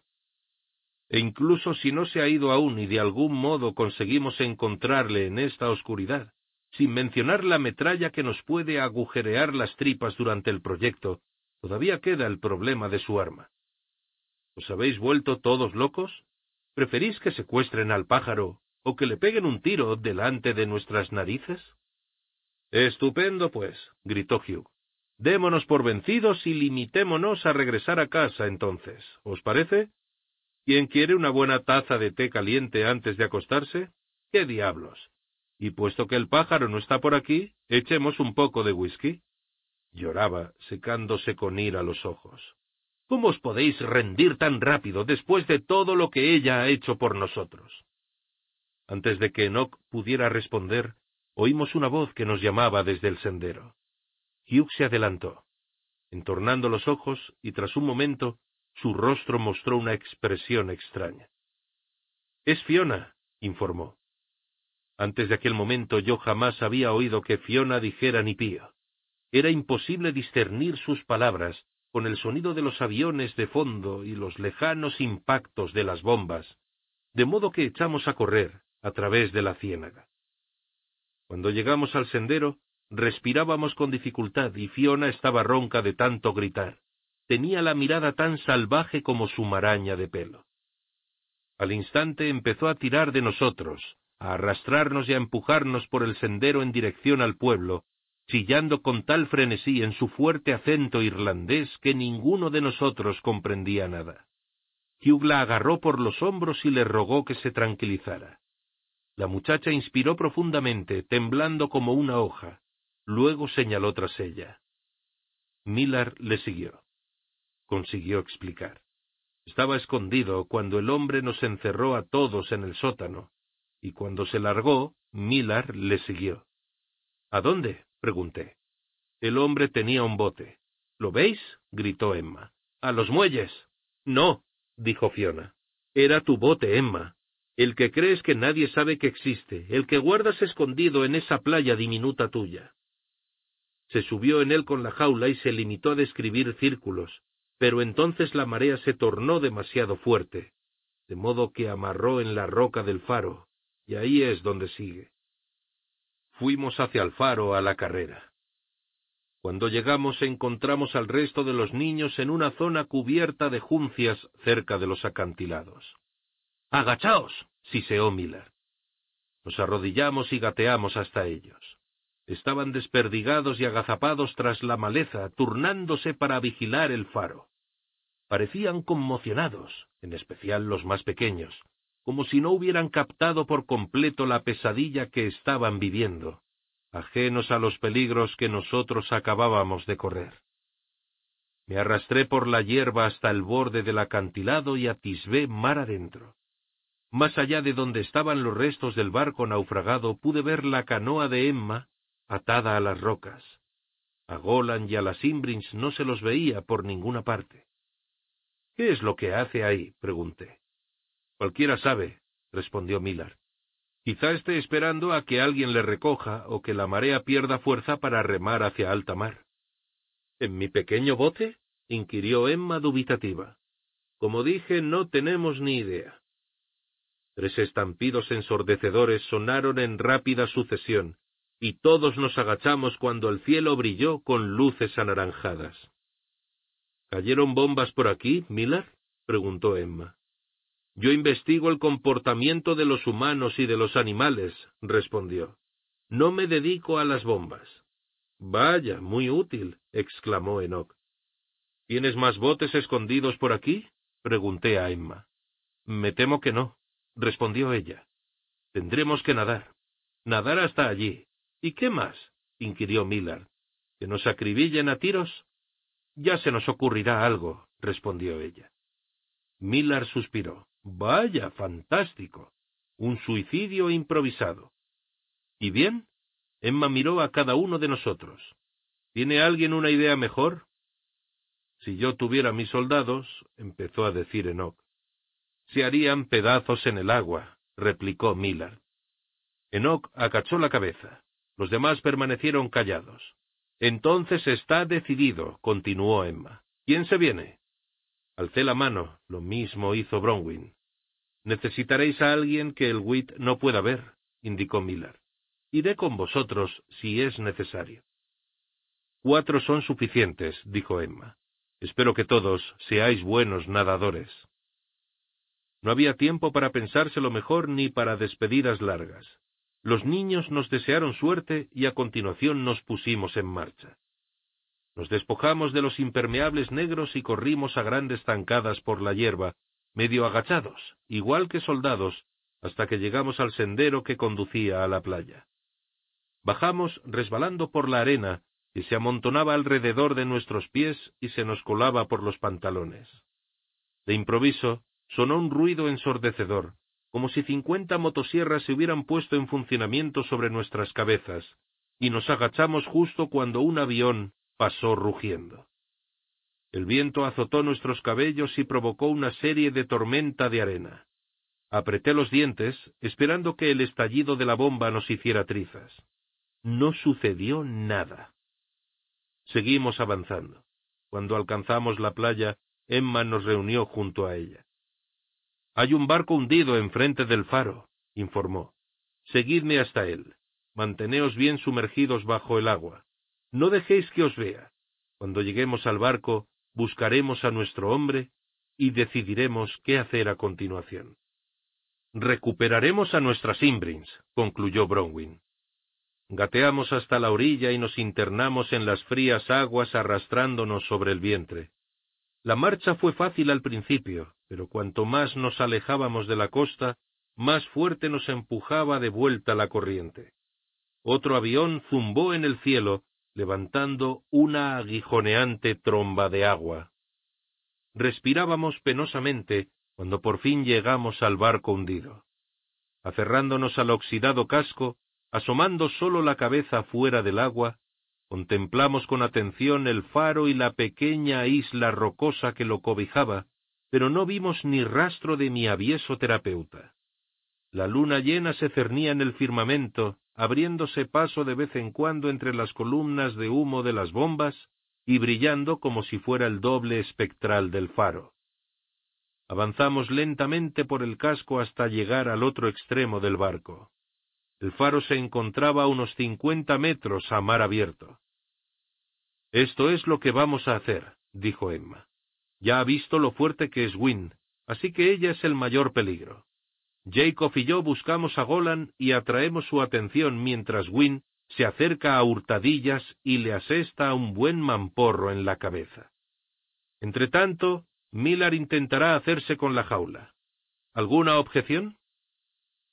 A modo de respuesta sonó un disparo. Al principio no comprendimos lo que era, no se parecía a los disparos que habíamos estado oyendo lejanos y potentes. Este procedía de un calibre pequeño, más un pop que un bang, y no fue hasta que volvimos a oír el sonido, acompañado de un chapoteo cercano, que entendimos que se trataba de Golan. Atrás, gritó Emma, y salimos del agua, y corrimos por el casco hasta que éste desapareció bajo nuestros pies, y entonces nos zambullimos por el otro lado. Al cabo de un momento volvimos a la superficie, respirando con dificultad. Adiós al elemento sorpresa, se quejó Millard. Golan había dejado de disparar, pero podíamos verle montando guardia junto a la puerta del faro, revólver en mano. Puede que sea un bastardo perverso, pero no es ningún estúpido, siseó Bronwyn. Sabía que iríamos tras él. Pues ahora tendremos que esperar, murmuró Emma, golpeando el agua. O nos hará trizas a balazos. Miller apoyó los pies en el casco sumergido. No disparará a lo que no puede ver. Yo iré. En el mar no eres invisible, bobo, replicó Emma, y era cierto. Un agujero en forma de cuerpo braceaba en el agua justo donde él estaba parado. Más que vosotros, insistió. Además, le he seguido por toda la isla y ni se ha enterado. Creo que podré recorrer un centenar de metros más sin que se dé cuenta. Era difícil discutir con él, ya que las únicas opciones que nos quedaban eran darnos por vencidos o correr al encuentro de una lluvia de balas. Muy bien, concluyó Emma. Si de verdad crees que puedes lograrlo... Alguien debe ser el héroe, dijo, y se alejó por el casco. Desde luego no necesita abuela, mascullé. En la humeante distancia distinguí a Golan en la puerta del faro arrodillarse y apuntar, apoyando el brazo en una barandilla. ¡Cuidado! grité, pero era demasiado tarde. Sonó un disparo. Millard lanzó un chillido. Todos corrimos como pudimos por el casco del barco hacia él. En aquel momento tuve la absoluta certeza de que los disparos iban a alcanzarme de lleno, y por un instante pensé que las salpicaduras del agua eran balas que caían sobre nosotros. Sin embargo, entonces el tiroteo cesó. Está recargando el arma, pensé. Y esto nos proporcionó un poco de tiempo. Millard estaba arrodillado en el agua, aturdido, y la sangre le resbalaba pecho abajo.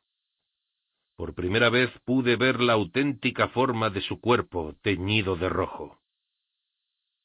Emma le cogió del brazo. Millard, ¿estás bien? Di algo. Lo siento, se disculpó. Parece que lo único que he conseguido es que me peguen un tiro.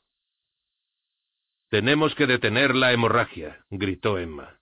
Tenemos que llevarte de vuelta a la orilla. Tonterías, replicó él. Es nuestra única oportunidad. Ese hombre jamás dejará que os volváis a acercar tanto. Si regresáis ahora, perderemos a Miss Peregrine para siempre. Sonaron más disparos. Noté cómo una bala pasaba silbando junto a mi oreja. Por aquí, ordenó Emma. Sumergíos. No supe a qué se refería al principio. Estábamos a más de treinta metros del final de la nave, pero entonces lo entendí. Corría hacia el agujero negro del casco, hacia la puerta de la bodega de carga. Bronwyn y yo alzamos a Millard y corrimos tras ella. Los proyectiles de metal chocaban contra el casco a nuestro alrededor. Era como si alguien diera patadas a un cubo de basura. Contén la respiración, indiqué a Millard, y llegamos a la bodega y nos zambullimos con los pies por delante. Descendimos por la escalera unos cuantos travesaños, sujetándonos con la mano. Intenté mantener los ojos abiertos, pero el agua salada escocía demasiado, y entonces pude distinguir el sabor de la sangre de Millard.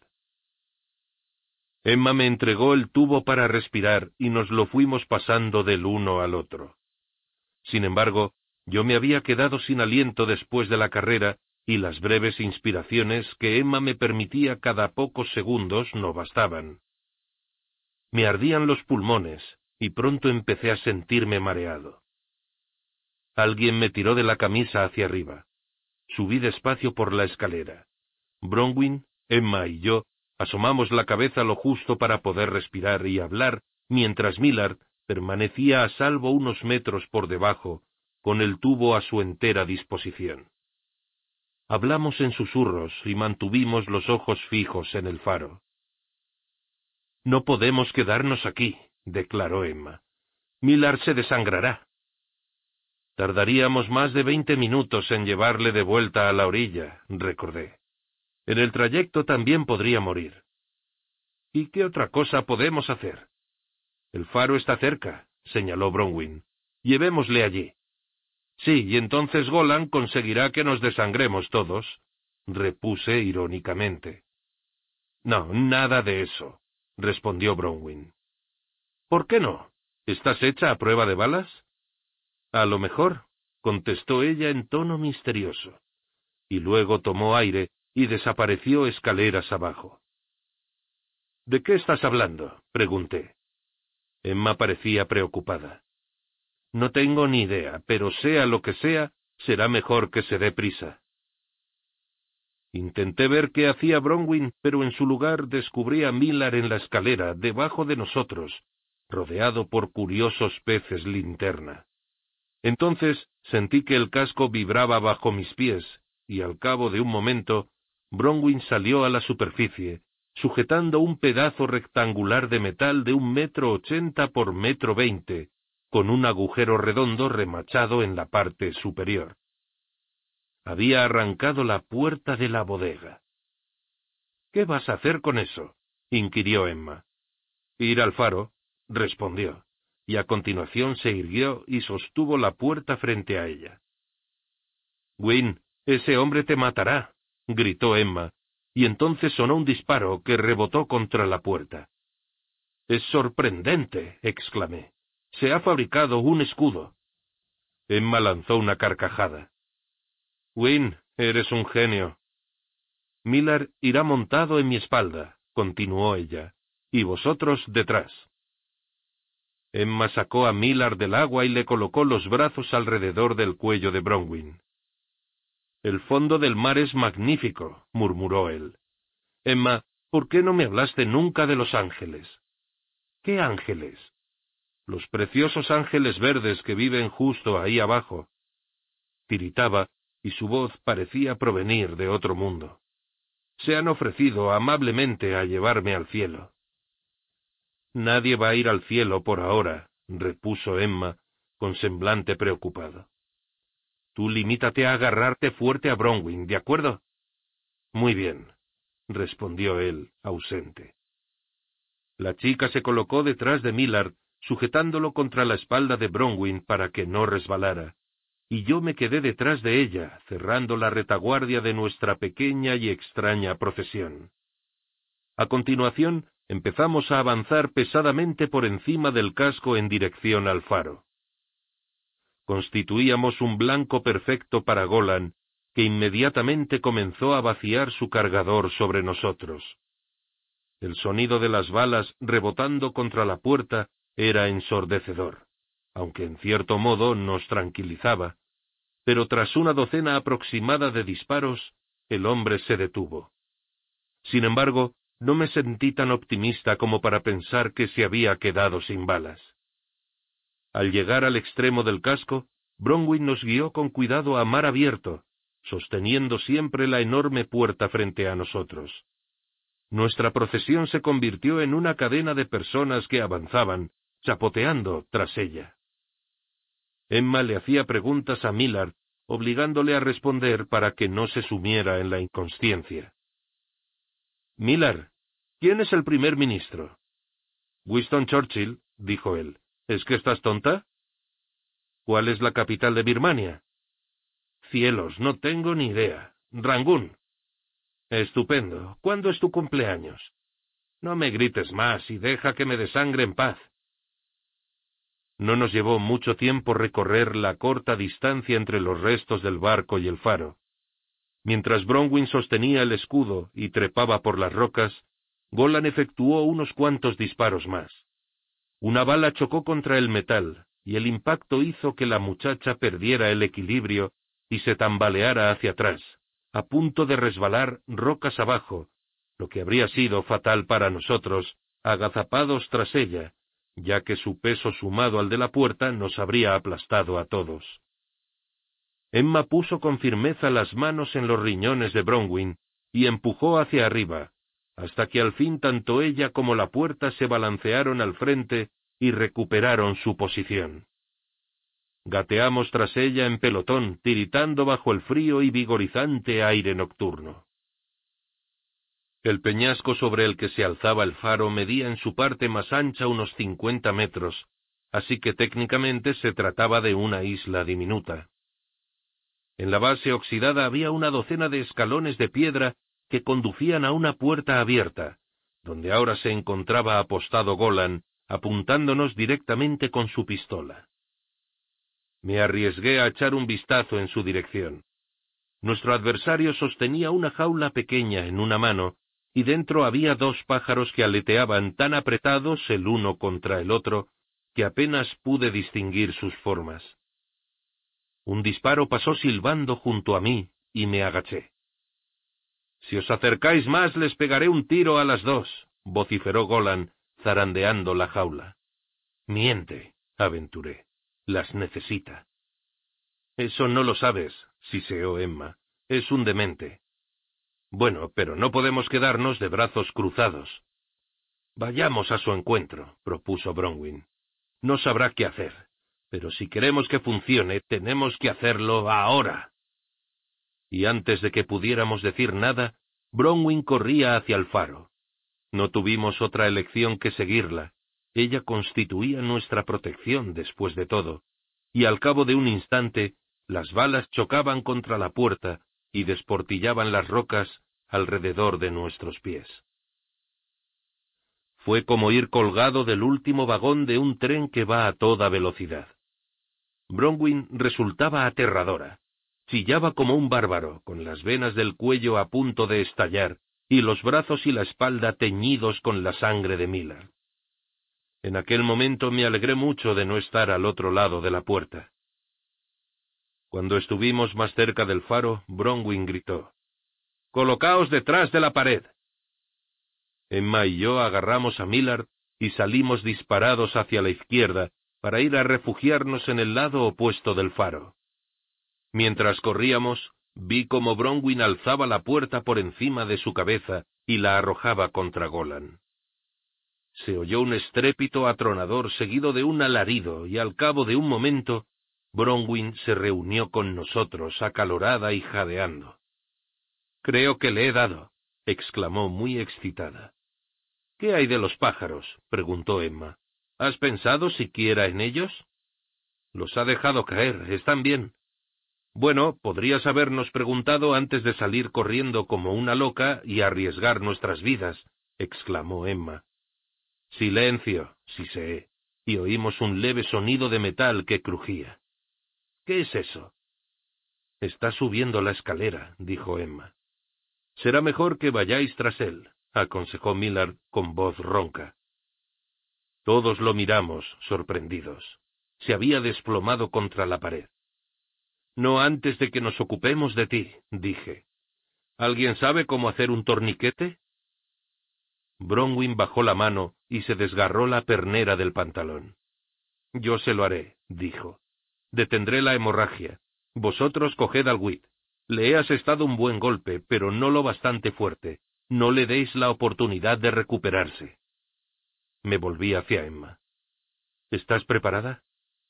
Si te refieres a si puedo fundirle la cara a ese Wit, dijo, con pequeños arcos de llamas palpitando entre sus manos, entonces por supuesto que sí. Emma y yo trepamos por encima de la puerta de metal que yacía retorcida sobre los escalones donde había aterrizado, y entramos en el faro. El edificio no era más que una habitación estrecha y sumamente vertical, un hueco de escalera gigante, dominada por una escueta escalera de caracol que ascendía desde el suelo hasta un rellano de piedra situado a más de treinta metros de altura. Oímos las pisadas de Golan mientras subía a toda prisa, pero estaba demasiado oscuro para saber si estaba llegando al final de la escalera. ¿Puedes verle? pregunté, atisbando mareado hacia arriba. Mi respuesta llegó en forma de disparo que rebotó en una pared, seguido de otro que se clavó en el suelo justo a mis pies. Di un salto atrás, con el corazón latiendo desbocado. Por aquí. gritó Emma. Me agarró del brazo y tiró de mí para llevarme al único lugar donde los disparos de Golan no podían alcanzarnos, directamente bajo la escalera. Subimos unos cuantos peldaños que se balanceaban como un bote en un temporal. ¡Qué horror! exclamó Emma, con los nudillos de los dedos blancos de tanto aferrarse a la barandilla. Incluso si conseguimos llegar arriba sin caernos, no podremos evitar que nos dispare a su antojo. Si no podemos subir, sugerí, a lo mejor podemos hacerle bajar. Empecé a balancearme a un lado y a otro, dando tirones a la barandilla y golpeando con los pies, para hacer temblar la escalera de arriba abajo.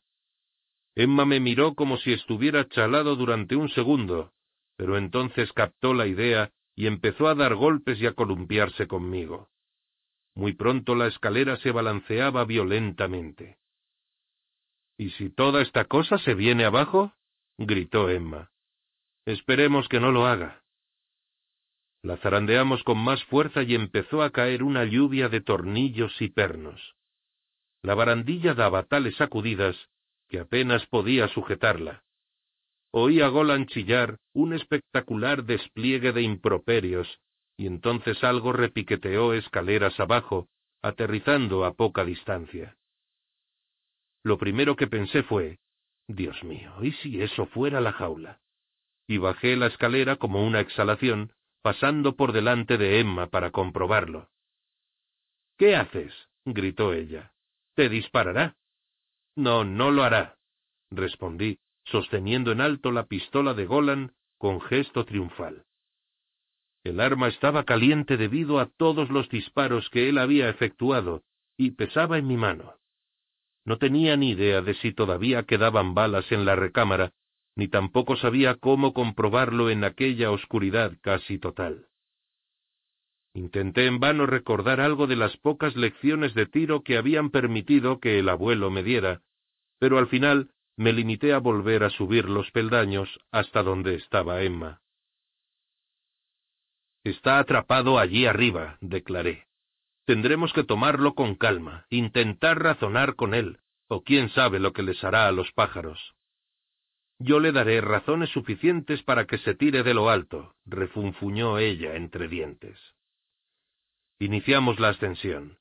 La escalera se balanceaba de un modo terrible, y era tan estrecha que sólo podíamos avanzar en fila india, agachados para que la cabeza no chocara con los peldaños superiores. Recé para que ninguna de las sujeciones principales hubiera cedido con nuestros zarandeos. Aminoramos la marcha al acercarnos al último tramo de la escalera. No me atrevía a mirar abajo. Solo podía concentrarme en mis pies subiendo los peldaños, una mano deslizándose por la trémula barandilla y la otra sosteniendo el arma. No existía nada más fuera de eso. Me armé de valor, esperando un ataque sorpresa, pero no ocurrió nada. La escalera finalizaba en un rellano de piedra abierto al exterior, por el que se colaba el frío cortante del aire nocturno y el silbido del viento. Con la pistola en la mano delante de mí, asomé despacio la cabeza. Estaba tenso y listo para pelear, pero no vi a Golan por ninguna parte. A mi lado, la enorme luz del faro iba dando vueltas, protegida tras un grueso cristal. Tan cerca resultaba cegadora y me obligaba a cerrar los ojos cada vez que me iluminaba. En el otro lado había una barandilla alta y fina, y más allá estaba el vacío diez pisos de nada hasta las rocas y el mar enfurecido. Avancé por la estrecha pasarela y me volví para tender una mano a Emma y ayudarla a subir. Nos quedamos inmóviles, con la espalda contra el cálido cristal del faro y de cara al exterior, enfrentándonos al viento helado. El pájaro está cerca, musitó Emma. Puedo percibirla. Efectuó un veloz movimiento de muñeca y apareció una esfera de fuego de un rojo vivo. Algo en el color e intensidad de la llama dejaba claro que en esa ocasión no había invocado una luz, sino un arma. Deberíamos separarnos, sugerí. Tú ve por este lado y yo iré por el otro. De ese modo no podrá escabullirse. Estoy asustada, Jacob. También yo, pero está herido y tenemos su arma. Asintió y me tocó el brazo. Luego me dio la espalda y se alejó. Fui dando la vuelta despacio aferrando una pistola que quizá no estuviera cargada, y poco a poco la vista fue volviéndose más nítida. Descubrí a Golan de cuclillas, con la cabeza gacha y la espalda apoyada contra la barandilla. La jaula de los pájaros reposaba sobre sus rodillas. Una herida que tenía en la nariz sangraba profusamente, y unos hilillos de color rojo surcaban su rostro igual que si fuesen lágrimas. Sujeta a los barrotes de la jaula había una pequeña luz roja que parpadeaba cada pocos segundos. Di otro paso al frente y él alzó la cabeza para mirarme. Su cara era una amalgama de sangre reseca. El ojo blanco estaba enrojecido y tenía saliva en las comisuras de los labios. Se levantó vacilante, con la jaula en la mano. Déjela en el suelo. Se dobló al frente como para obedecer, pero hizo un quiebro a un lado e intentó huir. Grité y le perseguí, pero en cuanto desapareció por el otro lado de la pasarela, vi parpadear el resplandor del fuego de Emma sobre el hormigón. Golan regresó aullando hacia mí, con el pelo humeando y el brazo que le quedaba libre cubriéndole el rostro. Deténgase, ordené, y entonces comprendió que estaba atrapado. Alzó la jaula en un intento de protegerse y la zarandeó con violencia. Los pájaros graznaron y le picotearon la mano a través de los barrotes. ¿Es esto lo que queréis? gritó. Adelante, quemadme. Los pájaros arderán conmigo. Disparadme y los arrojaré al vacío. No si le disparo antes en la cabeza. Lanzó una carcajada. No serías capaz de disparar aunque quisieras. Olvidas que estoy íntimamente familiarizado con tu pobre y frágil psique. Te provocaría unas terribles pesadillas.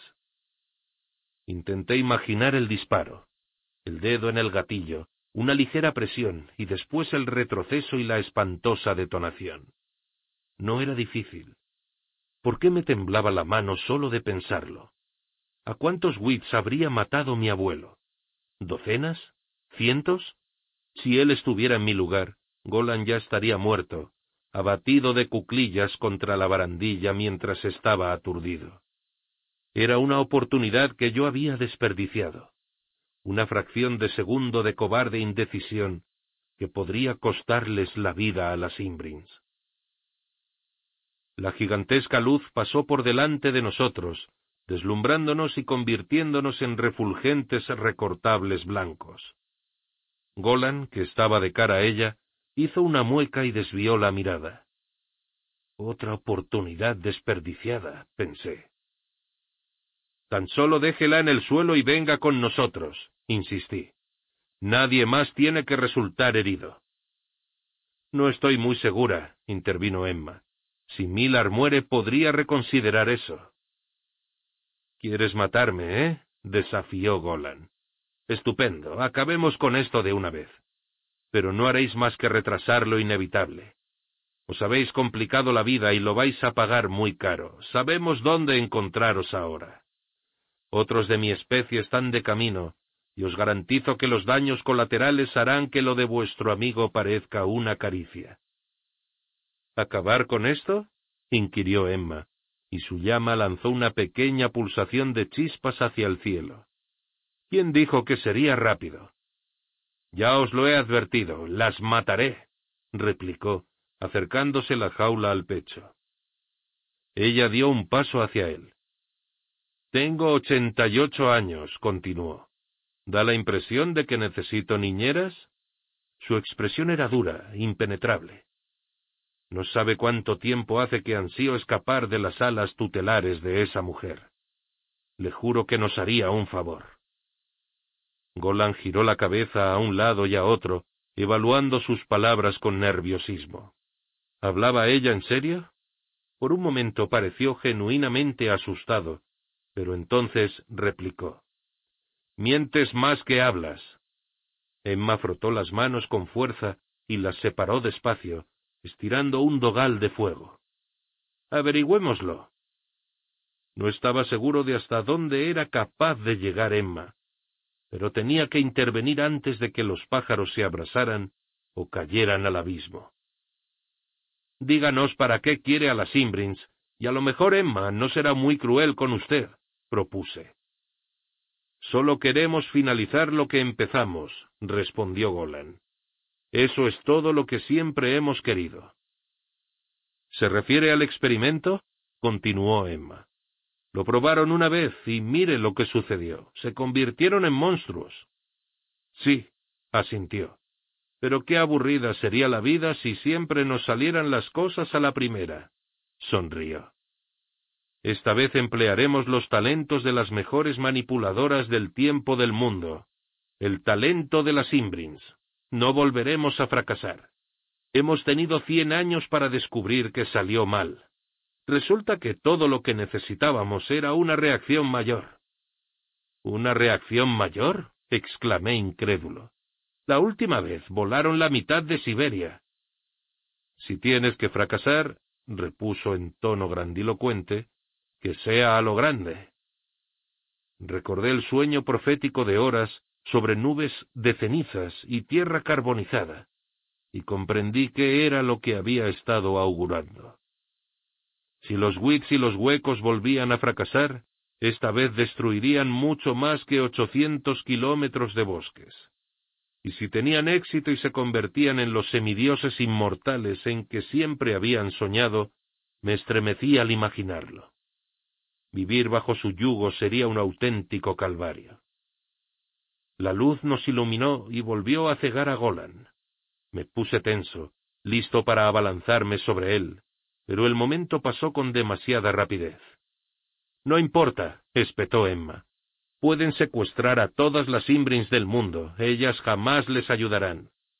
Sí, sí lo harán. Lo harán o las mataremos de una en una. Y si eso no es suficiente, os mataremos a vosotros de uno en uno, y haremos que ellas lo contemplen. Están locos, exclamé. Los pájaros se dejaron llevar por el pánico y empezaron a graznar. Golan gritó con una voz todavía más fuerte. No. Lo que realmente es de locos es el modo en que vosotros, los peculiares, os ocultáis del mundo, cuando podríais gobernarlo. ¿Cómo sucumbís a la muerte cuando podríais someterla? Dejáis que la basura genética de la raza humana os empuje a permanecer en la clandestinidad, en lugar de convertirlos en vuestros esclavos, lo que deberían ser en justicia. Reiteró cada frase con una sacudida a la jaula. Eso sí es de locos. Basta, chilló Emma. Vaya, de modo que sí te importan. Zarandeó la jaula con más violencia aún. De improviso, la lucecita roja sujeta a las barras empezó a brillar con mayor intensidad, y Golan giró bruscamente la cabeza para escrutar la oscuridad que se cernía a su espalda. Luego volvió a mirar a Emma y preguntó ¿Las quieres? Toma y con el brazo hacia atrás cogió impulso para dirigir la jaula contra el rostro de la joven. Ella chilló y se agachó. Igual que un lanzador de disco, Golan continuó el movimiento hasta que la jaula pasó por encima de la cabeza de Emma, y entonces la soltó. Salió despedida y pasó por encima de la barandilla, dando vueltas sobre sí misma, internándose en la noche oscura. Lancé un juramento y Emma chilló, abalanzándose contra la barandilla y arañando al aire mientras la jaula caía al mar. En aquel momento de confusión, Golan saltó sobre mí y me derribó. Me asestó un puñetazo en el estómago y otro en el mentón. Me quedé aturdido y sin poder respirar. Intentó arrebatarme la pistola y tuve que echar mano de toda la energía que me quedaba para impedir que se saliera con la suya. En ese momento comprendí que debía de estar cargada, o el monstruo no pondría tanto empeño en arrebatármela. Pensé en deshacerme de ella arrojándola por la barandilla, pero él estaba a punto de quitármela y no la podía soltar. Emma chillaba, Bastardo, eres un bastardo. Y entonces sus manos envueltas en llamas aparecieron por detrás y le agarraron del cuello. Oí cómo la carne de Golan se chamuscaba igual que un bistec sobre una parrilla. Aulló y rodó lejos de mí. Los escasos cabellos de su cabeza empezaron a arder, aunque esto no le impidió rodear con las manos la garganta de Emma, como si no le importara abrasarse siempre y cuando pudiera estrangularla. Me incorporé de un salto, sujeté el arma con ambas manos y apunté. Por un momento tuve un blanco perfecto. Intenté vaciar la mente y concentrarme solo en mi mano, creando una línea imaginaria que se extendía desde mi hombro, a través de la mira, hasta el blanco, la cabeza de un hombre. No, no era un hombre, sino una deformación de lo que una vez fue un hombre. Una cosa. Un monstruo que había organizado el asesinato de mi abuelo y había destrozado todo lo que yo había llamado humildemente vida, por ordinaria que pudiera haber sido hasta ese momento una fuerza que me había impelido hasta allí, hasta ese lugar y ese momento, de un modo muy parecido a como otras fuerzas menos crueles y violentas habían guiado mi vida y decidido por mí hasta que fuera lo bastante mayor para decidir por mí mismo. Relaja las manos, toma aire, reténlo. Pero ahora yo tenía una posibilidad de darle la vuelta a todo eso, una exigua posibilidad que podía percibir escurriéndoseme de entre los dedos. Ahora, aprieta. La pistola dio una sacudida entre mis manos y la detonación sonó como si el mundo se resquebrajara, tan tremenda y repentina que cerré los ojos. Cuando volví a abrirlos todo parecía extrañamente congelado. Golan estaba de pie detrás de Emma, inmovilizándole los brazos mientras la conducía por la fuerza hacia la barandilla, pero parecía como si ambos estuvieran fundidos en bronce. ¿Se habían transformado en humanas las Imbrins y habrían derramado su magia sobre nosotros? Pero entonces, de pronto, el mundo volvió a ponerse en movimiento. Emma se zafó de los brazos de Golan y éste se tambaleó hacia atrás, dando un traspié y sentándose pesadamente sobre la barandilla. Contemplándome boquiabierto por la sorpresa, intentó hablar, pero descubrió que no podía articular ni una palabra. Colocó las manos sobre el agujero del tamaño de un penique que tenía en la garganta. La sangre discurría por entre sus dedos y le resbalaba por los brazos. Acto seguido las fuerzas le fallaron y cayó hacia atrás, hacia el oscuro abismo. En cuanto Golan desapareció de nuestra vista, quedó olvidado. Emma señaló el mar y gritó, ¡Ahí! ¡Ahí! Siguiendo la dirección del dedo, entorné los ojos y a lo lejos distinguí vagamente la pulsación de un led rojo cabeceando sobre las olas. A continuación, corrimos hacia el interior del faro, y descendimos a toda velocidad por la interminable y oscilante escalera, sin muchas esperanzas de poder alcanzar la jaula antes de que se hundiera para siempre, pero decididos a intentarlo de todos modos. Salimos como una exhalación, y nos encontramos a Millard, que por suerte ya llevaba un torniquete. Bronwyn estaba junto a él. El muchacho nos gritó algo que no entendí muy bien, pero que bastó para convencerme de que estaba vivo. Agarré el hombro de Emma y le grité que corriera hacia el bote, señalando las rocas donde Golan lo había amarrado, pero estaba demasiado lejos, en el lado equivocado del faro, y no nos quedaba tiempo. Emma me arrastró hacia mar abierto y sin pensarlo dos veces nos arrojamos a él. Apenas noté el frío. Todo en cuanto podía pensar era en llegar hasta la jaula antes de que desapareciera bajo las olas. Nos abrimos paso entre las aguas, escupiendo y tosiendo, medio ahogados, mientras el negro oleaje nos zarandeaba arriba y abajo. Era difícil saber a qué distancia se encontraba la baliza, un simple punto de luz en medio del oscuro océano. Subía y bajaba, desapareciendo entre el oleaje, y en dos ocasiones la perdimos de vista y tuvimos que detenernos, buscando frenéticamente antes de volver a distinguirla. La fuerte corriente arrastraba la jaula hacia mar abierto y a nosotros con ella. Si no la alcanzábamos pronto, las fuerzas nos fallarían y nos ahogaríamos. Me guardé el morboso pensamiento para mí mismo, pero cuando la baliza desapareció de nuevo y la buscamos durante tanto tiempo que ya no estuvimos seguros ni de en qué parte del embravecido mar la habíamos visto por última vez, grité. Tenemos que regresar. Emma no quiso escucharme y continuó nadando, adentrándose cada vez más en el mar. Intenté agarrarle los pies, pero me apartó de una patada.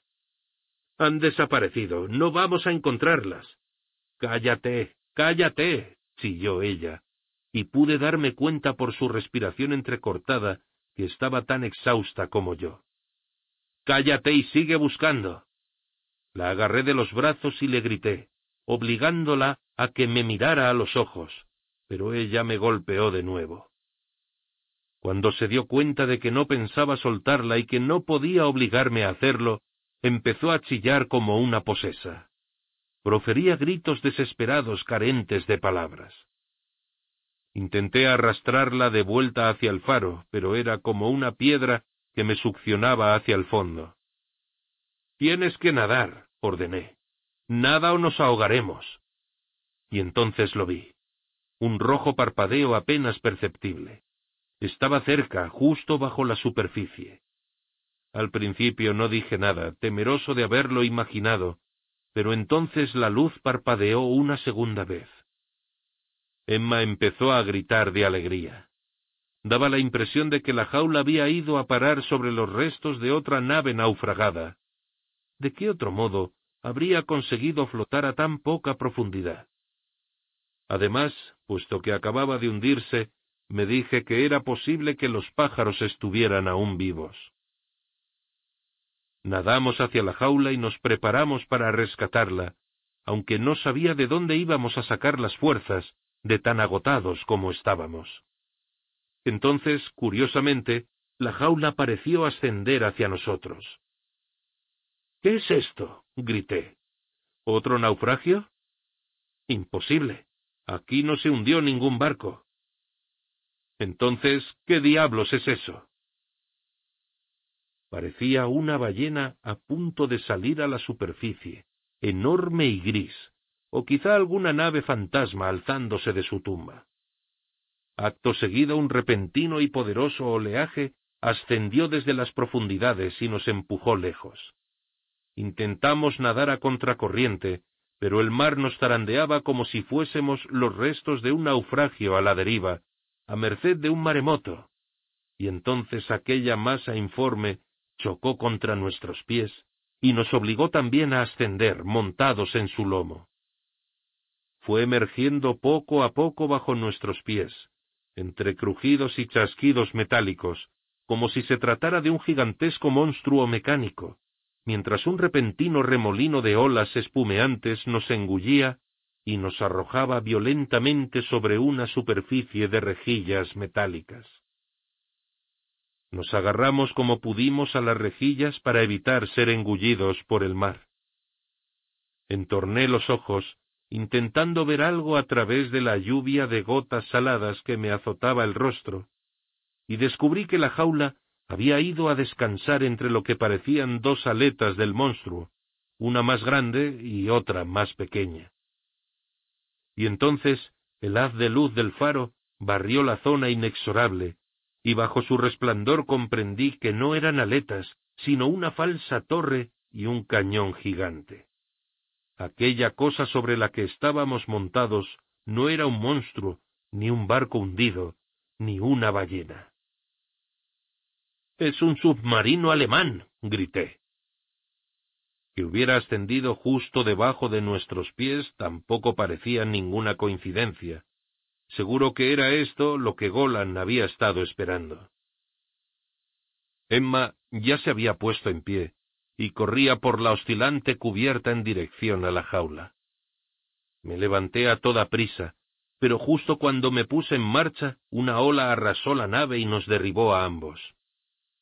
Oí un grito, y cuando alcé la vista distinguí a un hombre con un uniforme gris, que salía de una trampilla en la falsa torre y nos apuntaba con una pistola.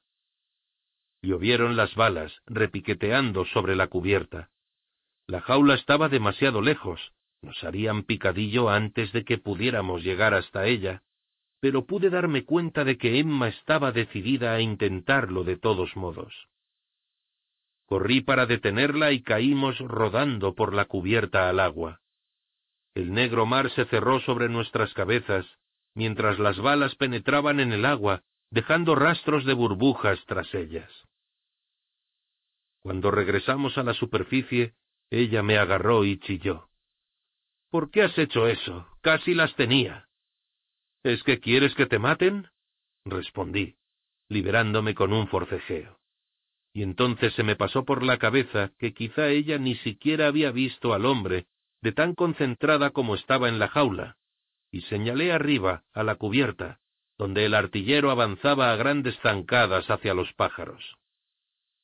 El hombre agarró la jaula y la sacudió. La puerta colgaba abierta y me pareció ver un movimiento en su interior. Aún había esperanza, y entonces el haz del faro lo barrió todo. Vi claramente el rostro del artillero bajo la luz, la boca curvada en una mueca lasciva, y los ojos insondables y en blanco. Era un wit. Introdujo la mano en la jaula y sacó un único pájaro empapado. Desde la falsa torre otro soldado silbó, y el hombre regresó corriendo a la trampilla junto a él. El submarino empezó a traquetear y a crujir. El agua del mar se agitó como si hirviera. Nada o nos succionará, chillé a Emma. Pero ella no me oía. Tenía los ojos fijos en otra parte, en una zona de agua oscura, cerca de la popa de la nave. Nadó hacia ella. Intenté detenerla, pero me rechazó violentamente. Segundos más tarde, por encima del gemido del submarino, lo oí un chillido agudo. Miss Peregrine.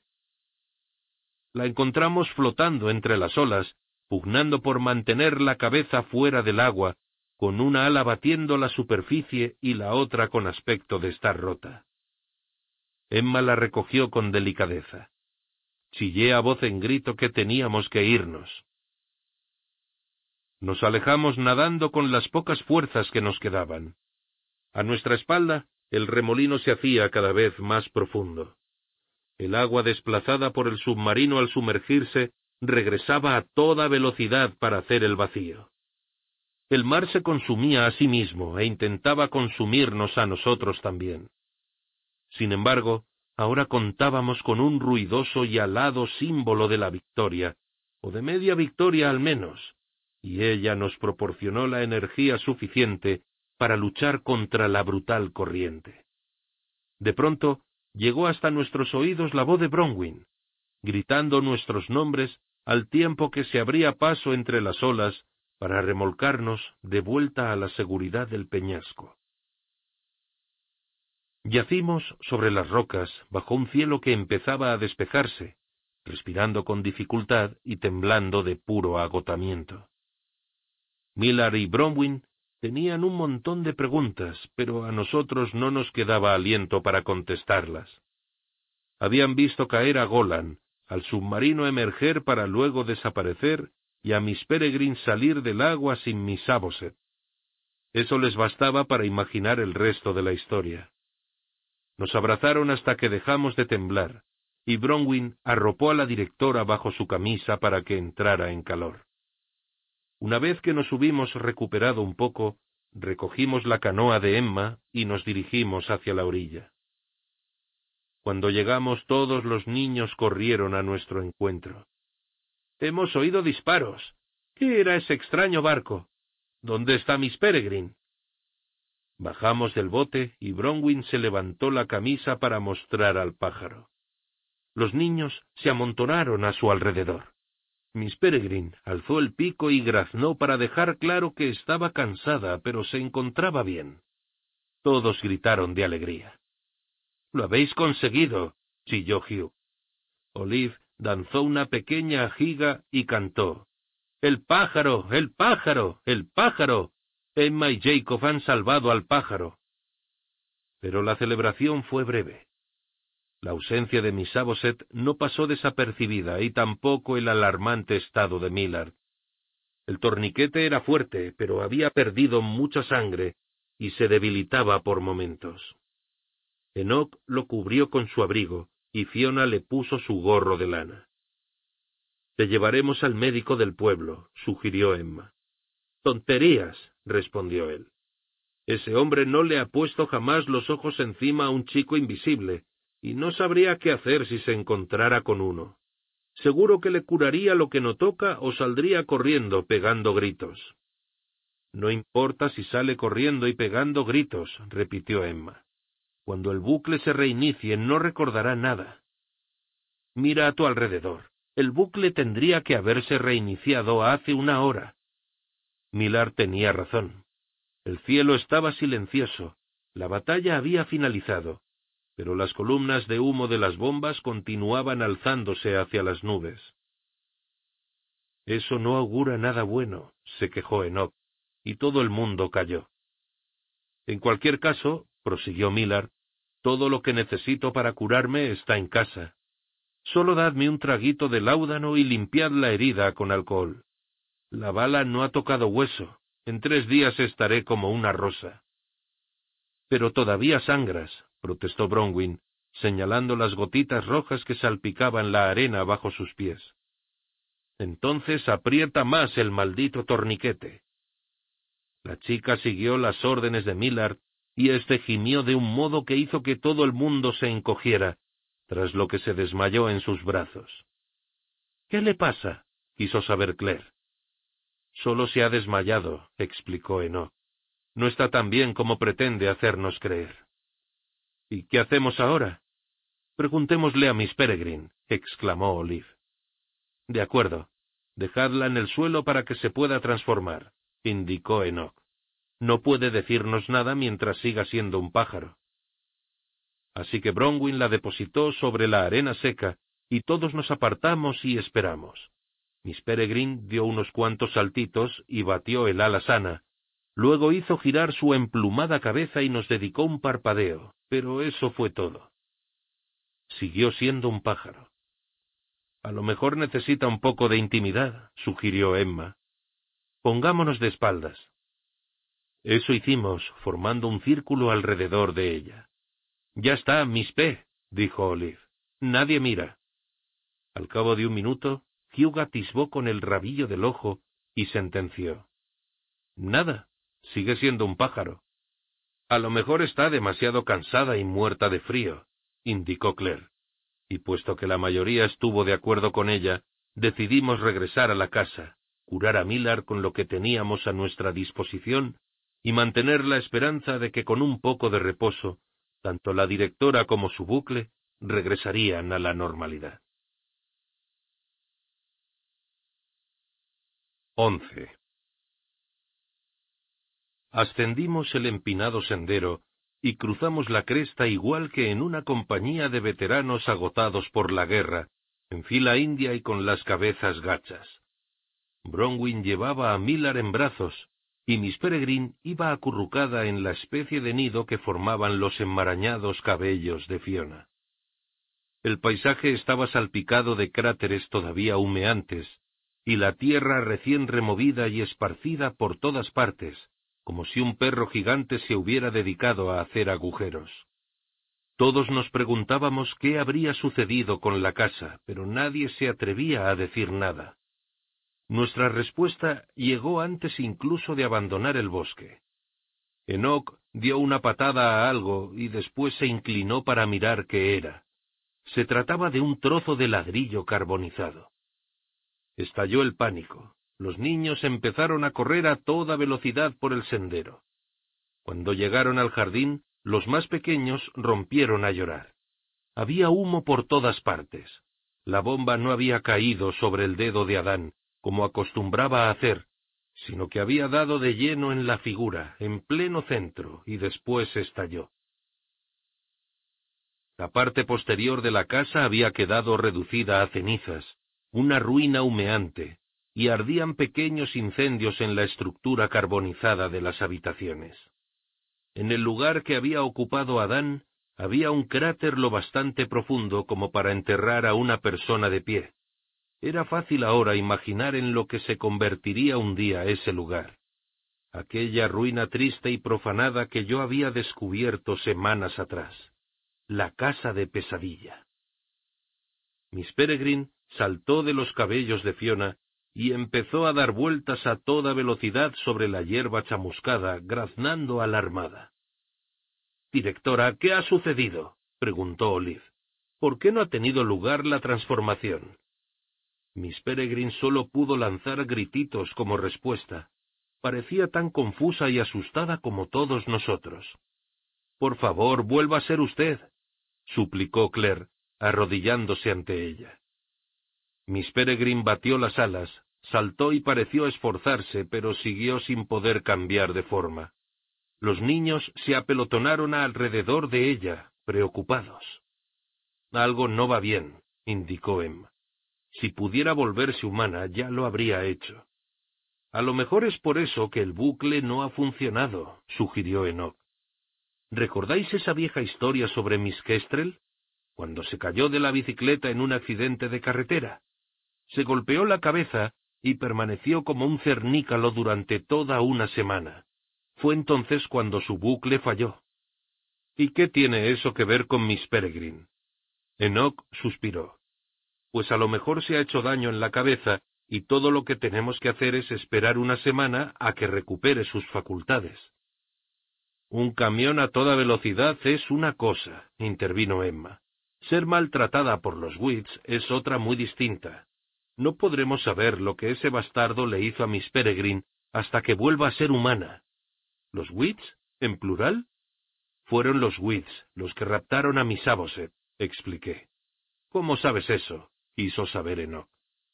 Trabajaban con Golan, vi los ojos del que nos disparó, no tengo la menor duda. Entonces Miss Aboset puede darse por muerta, concluyó Hugh. La matarán con toda seguridad. A lo mejor no, respondí. Al menos no enseguida. Si una cosa tengo clara de los Wits, continuó Enoch, es que matan peculiares. Es su naturaleza, se dedican a eso. No, chicos, Jacob tiene razón, intervino Emma. Antes de que ese Witt muriera, nos contó por qué han estado secuestrando Imbrings. Van a obligarlas a repetir la explosión que dio origen a los huecos, solo que más potente, mucho más potente.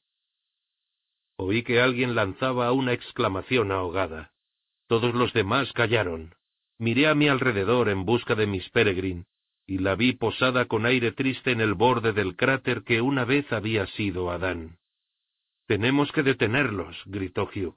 Tenemos que averiguar a dónde están llevando a las Imbrins. ¿Cómo? preguntó Enoch. ¿Siguiendo a un submarino?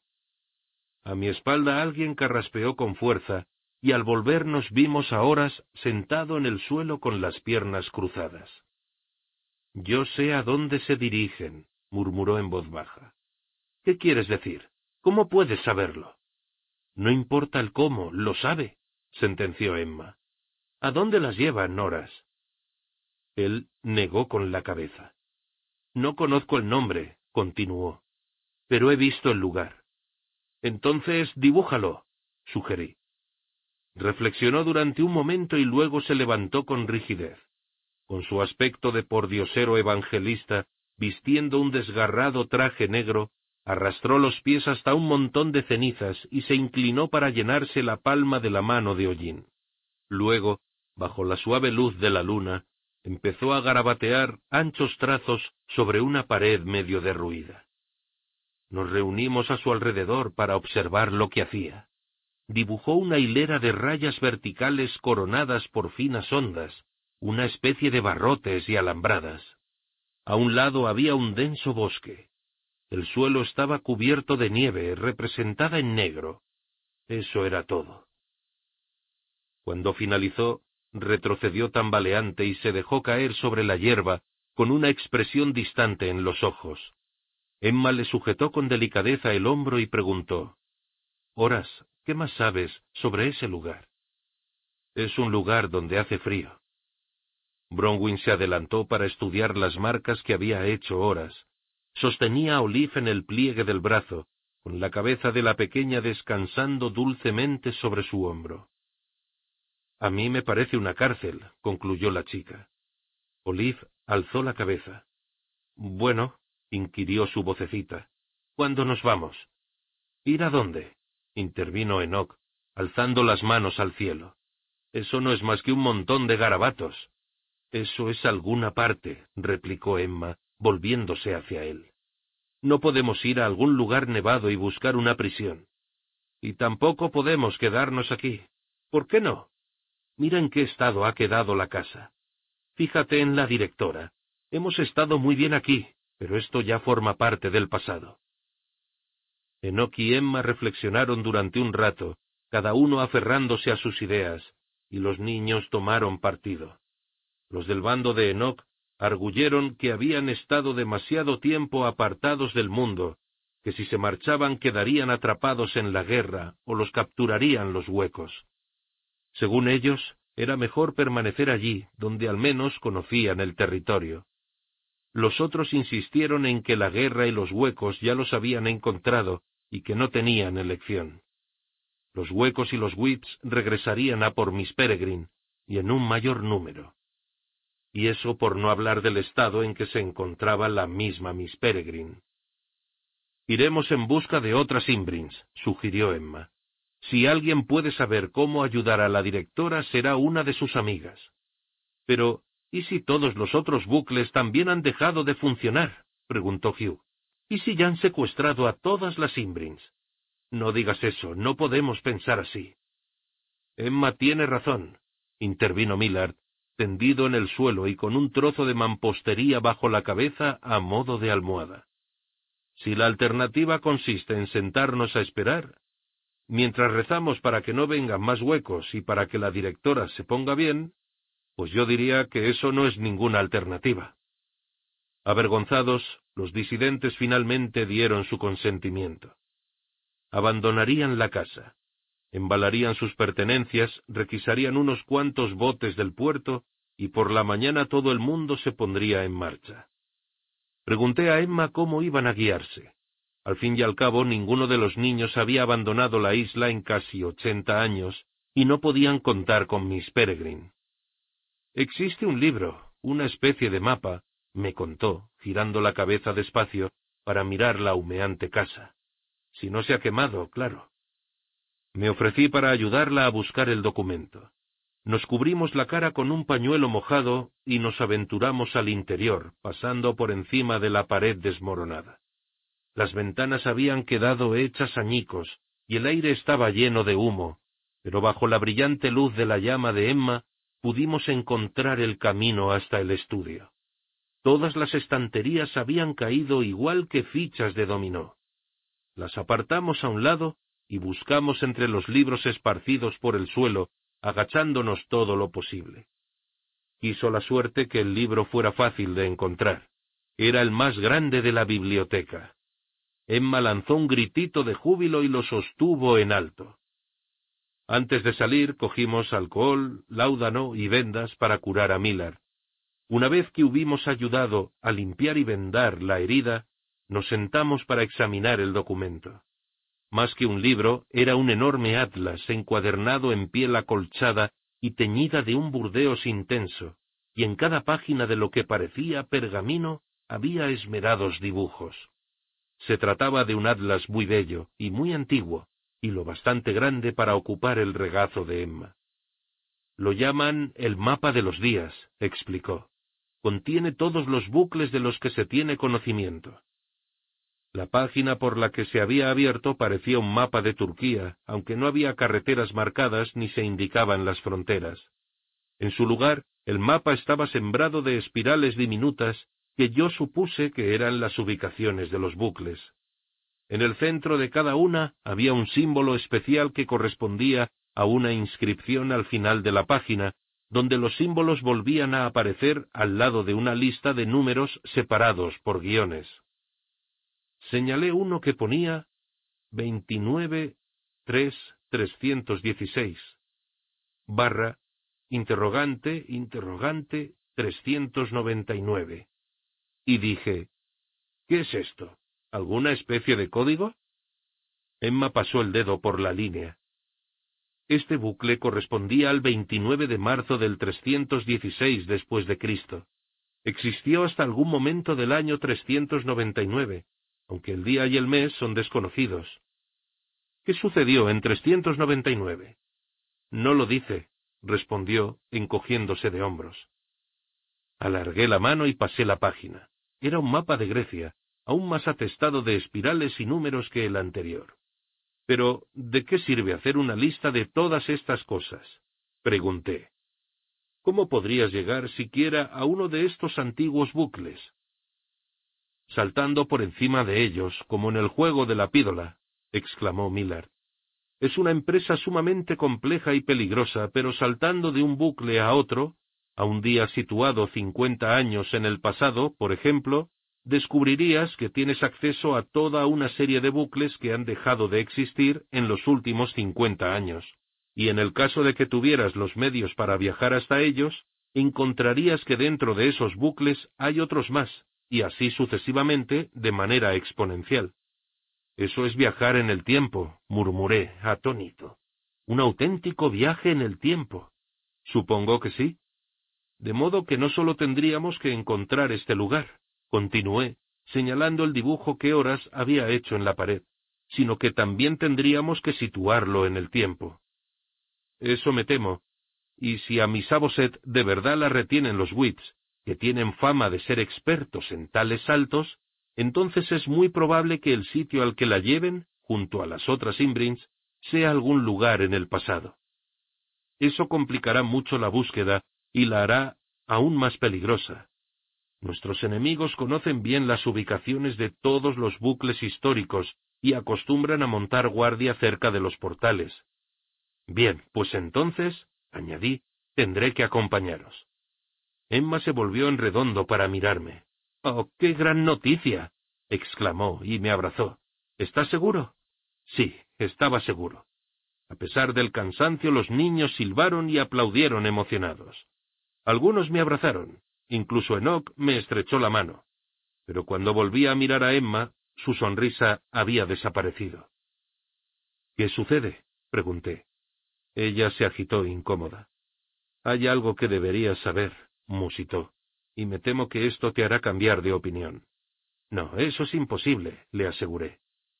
Cuando nos vayamos de aquí, este bucle se cerrará detrás de nosotros, es posible que jamás puedas regresar a tu tiempo, al menos no con facilidad. Ya no me queda nada allí, contesté rápidamente.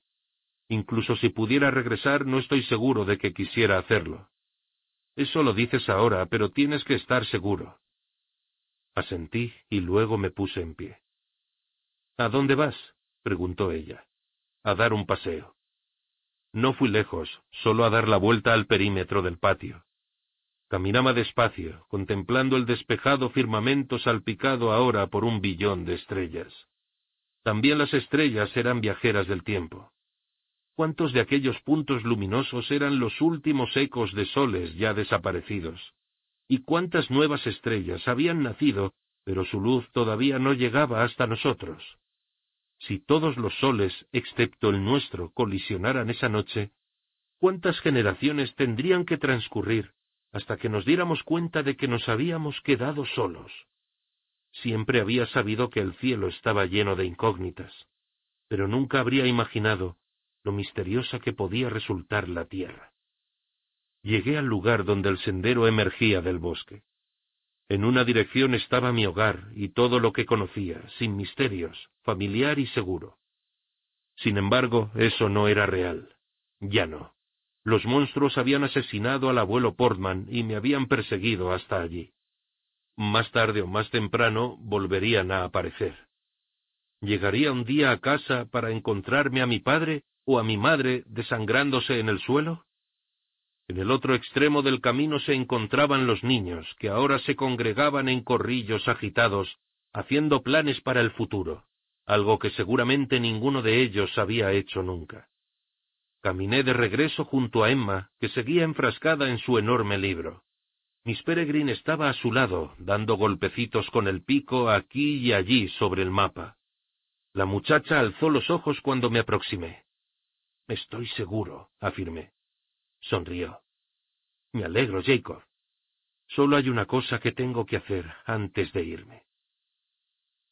Conseguí regresar al pueblo justo antes del alba.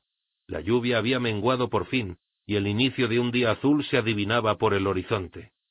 El camino principal parecía un brazo lleno de venas, con grandes surcos allí donde el torrente se había llevado la grava. Entré en el paz, crucé el bar vacío y subí a nuestras habitaciones. Los estores estaban corridos y la puerta de mi padre estaba cerrada, lo que fue un alivio, porque todavía no sabía cómo explicárselo todo. Entonces cogí bolígrafo y papel y me senté a escribirle una carta. Intenté ir paso por paso. Escribí sobre los niños peculiares, sobre los huecos y de cómo todas las historias del abuelo Portman habían resultado ser ciertas. Le conté lo que le había sucedido a Miss Peregrine y a Miss Aboset, e intenté hacerle comprender por qué tenía que desaparecer. Le supliqué que no se preocupara por mí. Después me detuve y releí lo que había escrito. No servía de nada. Jamás lo creería. Pensaría que había perdido la razón como el abuelo, que había huido, que me habían raptado o que sencillamente me había lanzado de cabeza por los acantilados. En cualquier caso, yo estaba a punto de destrozarle la vida. Hice una bola con el papel y lo arrojé a la basura. ¿Jacob? Me di la vuelta y vi a mi padre recostado en el quicio de la puerta, con cara de sueño, el pelo enmarañado y vestido con una camisa y unos tejanos salpicados de barro. Hola, papá. Voy a hacerte una pregunta muy simple, comenzó, y me gustaría una respuesta también muy simple. ¿Dónde estuviste anoche? Me di cuenta de que se esforzaba por mantener la serenidad. Decidí que ya no iba a mentirle más. Tranquilo, papá. He pasado la noche con mis amigos. Fue como si hubiera tirado del pasador de una granada. Tus amigos son imaginarios, gritó, y vino hacia mí, enrojeciendo. Ojalá tu madre y yo no hubiésemos permitido que ese terapeuta chiflado nos convenciera para traerte aquí porque ha sido un absoluto fracaso. Es la última vez que me mientes. Ahora entra en tu habitación y empieza a hacer la maleta. Nos vamos en el siguiente transbordador. Papá, y cuando lleguemos a casa no vas a salir hasta que encontremos a un psiquiatra que no sea un completo zopenco. Papá. Me pregunté por un momento si tendría que huir de él. Me imaginé a mi padre sujetándome, pidiendo ayuda a gritos y metiéndome en el transbordador inmovilizado con una camisa de fuerza. No voy a ir contigo, papá, sentencié. Entornó los ojos y ladeó la cabeza, como si no lo hubiera oído bien. Yo estaba a punto de repetirlo cuando llamaron a la puerta. Lárguese. chilló mi padre. La llamada se repitió, más insistente esta vez. Se dirigió hacia la puerta hecho una furia y la abrió de par en par y allí en lo alto de la escalera estaba Emma, con una diminuta bola de fuego azul danzando sobre la palma de la mano. A su lado estaba Olive. Hola, saludó la muchacha. Hemos venido a ver a Jacob. Las contempló fijamente a las dos, perplejo. ¿Qué es? Pasaron por delante de él y entraron en la habitación. ¿Qué estáis haciendo aquí? Si sé. Solo queríamos presentarnos, respondió Emma, dedicándole una sonrisa radiante a mi padre. Hemos llegado a conocer a su hijo bastante bien últimamente, así que pensamos que lo correcto sería hacerle una visita de cortesía. Muy bien, balbuceó mi padre, en tanto que sus ojos iban de la una a la otra a toda velocidad. Es un chico estupendo, continuó Olive, tan valiente y tan guapo añadió Emma, guiñándome un ojo. La llama empezó a girar entre sus manos como si fuera un juguete. Mi padre clavó los ojos en ella, hipnotizado. Sí, tartamudeó. Ya lo creo que sí. ¿Le importa si me quito los zapatos? preguntó Olive, y sin esperar una respuesta se los quitó, y de inmediato flotó hasta el techo. Gracias, así estoy mucho más cómoda. Estas son mis amigas, papá de las que te hablaba. Esta es Emma, y esa es Olive, la de ahí arriba. Mi padre dio un paso atrás, tambaleante. Me parece que todavía estoy dormido, dijo vagamente. Me siento tan cansado. Una silla se alzó del suelo y flotó hasta él, seguida por un misterioso vendaje que se desplazaba por el aire. Entonces, por favor, tome asiento, indicó Millard. Muy bien, respondió mi padre, y lo hizo. ¿Qué haces tú aquí? musité a Millard. ¿No deberías estar acostado? Estaba en el vecindario, y alzó un frasco de píldoras de aspecto moderno. Debo reconocer que hacen unos analgésicos fabulosos en el futuro.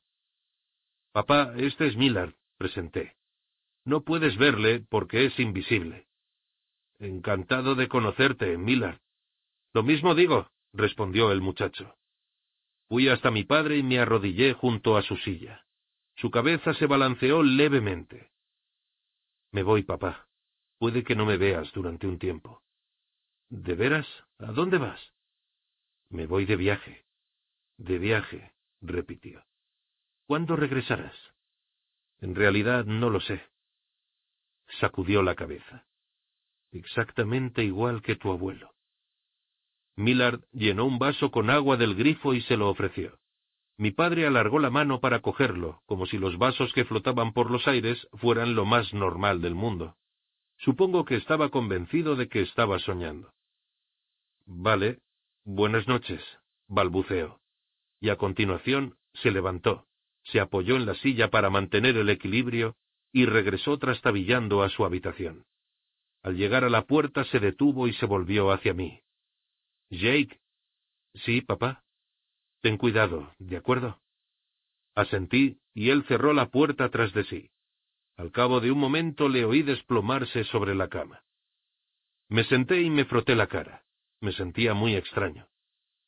¿Te hemos ayudado? preguntó Olive desde el techo. No estoy seguro, respondí. No lo creo. Me parece que se despertará dentro de un rato pensando que lo ha soñado todo. Escríbele una carta, sugirió Miller. Así podrás contarle todo lo que quieras. Total, nunca podrá seguirnos. Ya lo he intentado, pero eso no representa ninguna prueba.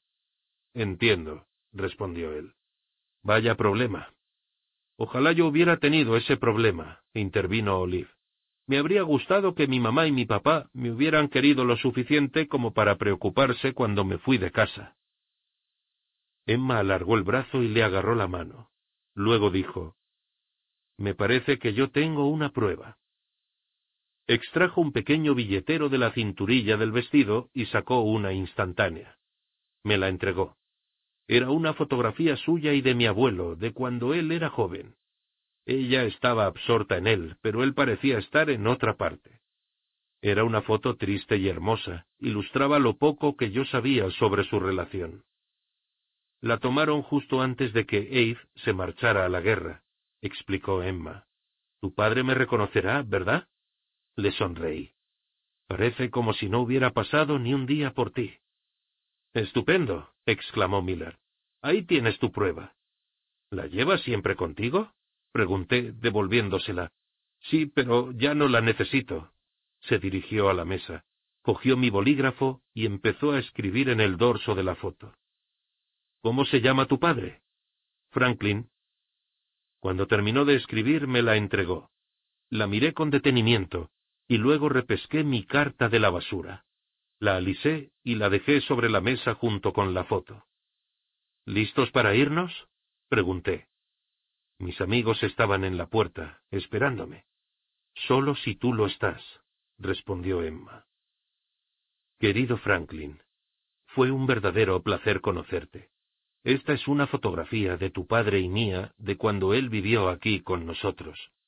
Espero que sea prueba suficiente para convencerte de que aún sigo entre los vivos y que las historias de tu hijo no son ninguna fantasía. Jacob viajará con mis amigos y conmigo durante un tiempo. Nos cuidaremos el uno al otro tanto como sea posible, e intentaremos mantenernos tan a salvo como nuestra condición nos permita. Un día, cuando el peligro haya pasado, regresará a ti. Tienes mi palabra. Te saluda muy atentamente Emma Bloom. Postdata. Tengo entendido que descubriste una carta que envié a tu padre hace muchos años. Fue inadecuada, y te aseguro que él nunca la solicitó, ni respondió en los mismos términos.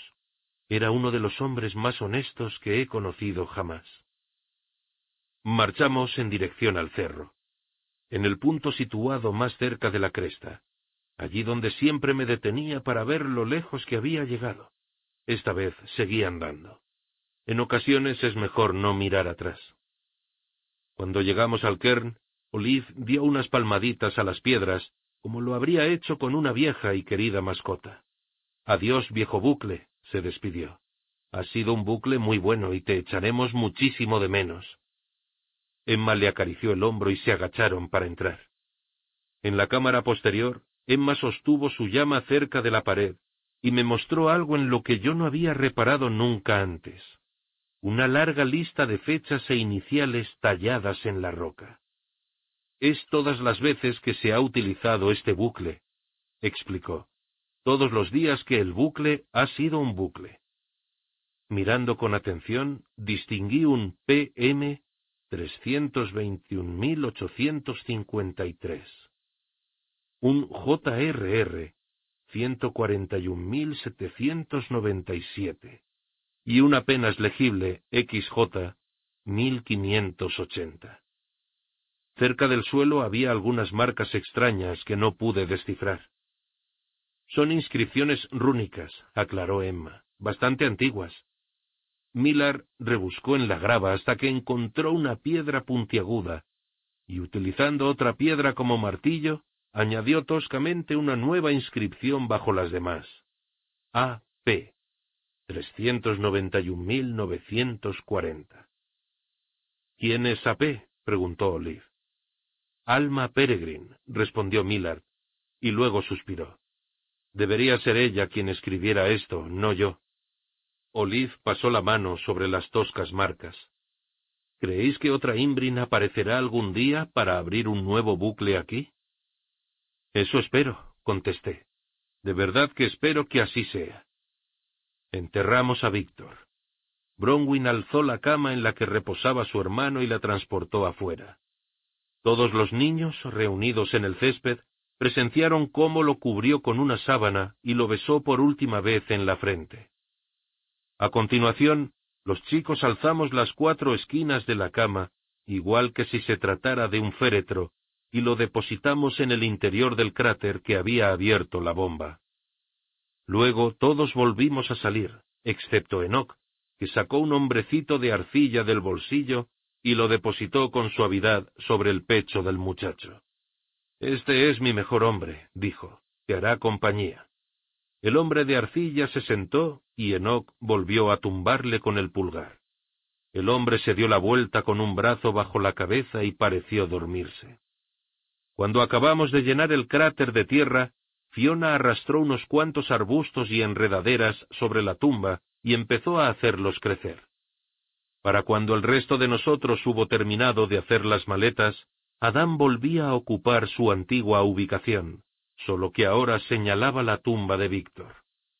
Una vez que los niños se hubieron despedido de la casa, algunos cogieron esquirlas de ladrillo y flores del jardín como recuerdos, y efectuamos el último viaje al otro lado de la isla. Atravesamos entre los humeantes árboles calcinados y la ciénaga, ahora llena de agujeros de bombas. Cruzamos el cerro y luego bajamos, cruzando el pequeño pueblo lleno de humo de turba, donde los vecinos en los porches y terrazas parecían tan cansados y aturdidos que apenas advirtieron el pequeño desfile de niños peculiares que pasaba ante ellos. Nosotros avanzábamos callados y nerviosos. Los niños no habían dormido, pero nadie lo habría adivinado por su aspecto. Era el 4 de septiembre y por primera vez en muchísimo tiempo los días volvían a transcurrir. Algunos de ellos afirmaban que podían notar la diferencia. El aire era más puro y la sangre fluía con mayor velocidad por sus venas. Se sentían más llenos de vida, más reales. Y yo también. Había soñado con escapar de mi vulgar vida, pero mi vida no fue nunca vulgar. Simplemente no había advertido lo extraordinaria que era. Asimismo, jamás imaginé que pudiera echar de menos mi hogar. Sin embargo, mientras avanzábamos, Transportando nuestros botes al romper el alba, asomados al abismo del antes y el después, pensé en todo lo que estaba a punto de dejar atrás, mis padres, mi ciudad, el que fuera en una ocasión mi mejor y único amigo, y comprendí que abandonarlo todo no sería como había imaginado, no sería como quitarme un peso de encima. Su recuerdo era algo tangible, algo que llevaría siempre conmigo. Y sin embargo resultaba tan imposible regresar a mi antigua vida como a la destruida casa de los niños. Las puertas de nuestras jaulas habían volado por los aires. Nos las apañamos para conseguir que diez niños peculiares y un pájaro cupieran en tan solo tres botes de remos. Para ello tuvimos que abandonar un montón de cosas en el muelle. Cuando terminamos, Emma sugirió que alguien dijera unas palabras a modo de despedida, una especie de discurso para inaugurar el viaje que teníamos por delante, pero nadie parecía encontrar las palabras adecuadas. Enoch alzó bien alta la jaula de Miss Peregrine, y ésta soltó un fuerte graznido, a lo que respondimos con nuestro propio grito, entre un alarido victorioso y un lamento por todo lo perdido y por lo que aún quedaba por conseguir. Hugh y yo remábamos en el primer bote, con Enoch sentado observándonos en la proa, preparado para cuando llegara su turno, en tanto que Emma, luciendo una pamela, estudiaba la isla que iba quedando atrás. El mar era como un espejo ondulado que se extendía interminable ante nosotros. El día era cálido, aunque una brisa fría se alzaba del agua, y yo habría podido remar durante horas de buena gana. Me pregunté cómo podía existir una calma así en un mundo en guerra. En el otro bote vi a Bronwyn que saludaba y se acercaba la cámara de fotos de Miss Peregrine a la cara. Le respondí con una sonrisa. Habíamos abandonado todos los viejos álbumes.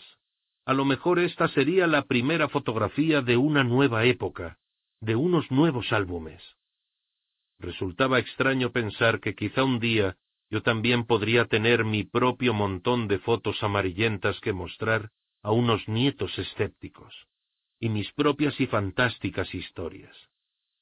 Entonces, Bronwyn bajó la cámara y alzó el brazo, señalando algo a cierta distancia. A lo lejos, unas siluetas negras se recortaban contra el sol naciente. Una procesión silenciosa de buques de guerra salpicaba el horizonte. Remamos más deprisa. Esta ha sido una producción de Audible Studios de El hogar de Miss Peregrine para niños peculiares, escrito por Ransom Riggs y leído por Ignacio Latorre. Productores ejecutivos, Pablo Bowney y Mike Charsak. Productor, Timothy Warner. 2011, derechos de autor reservados por Ransom Riggs. 2012, derechos de la traducción, Gemma Gallard. 2016, derechos reservados por Editorial Planeta S.A. Derechos de autor de la grabación de sonido en 2018 de Audible Studios. Audible Studios es una división de Audible Inc.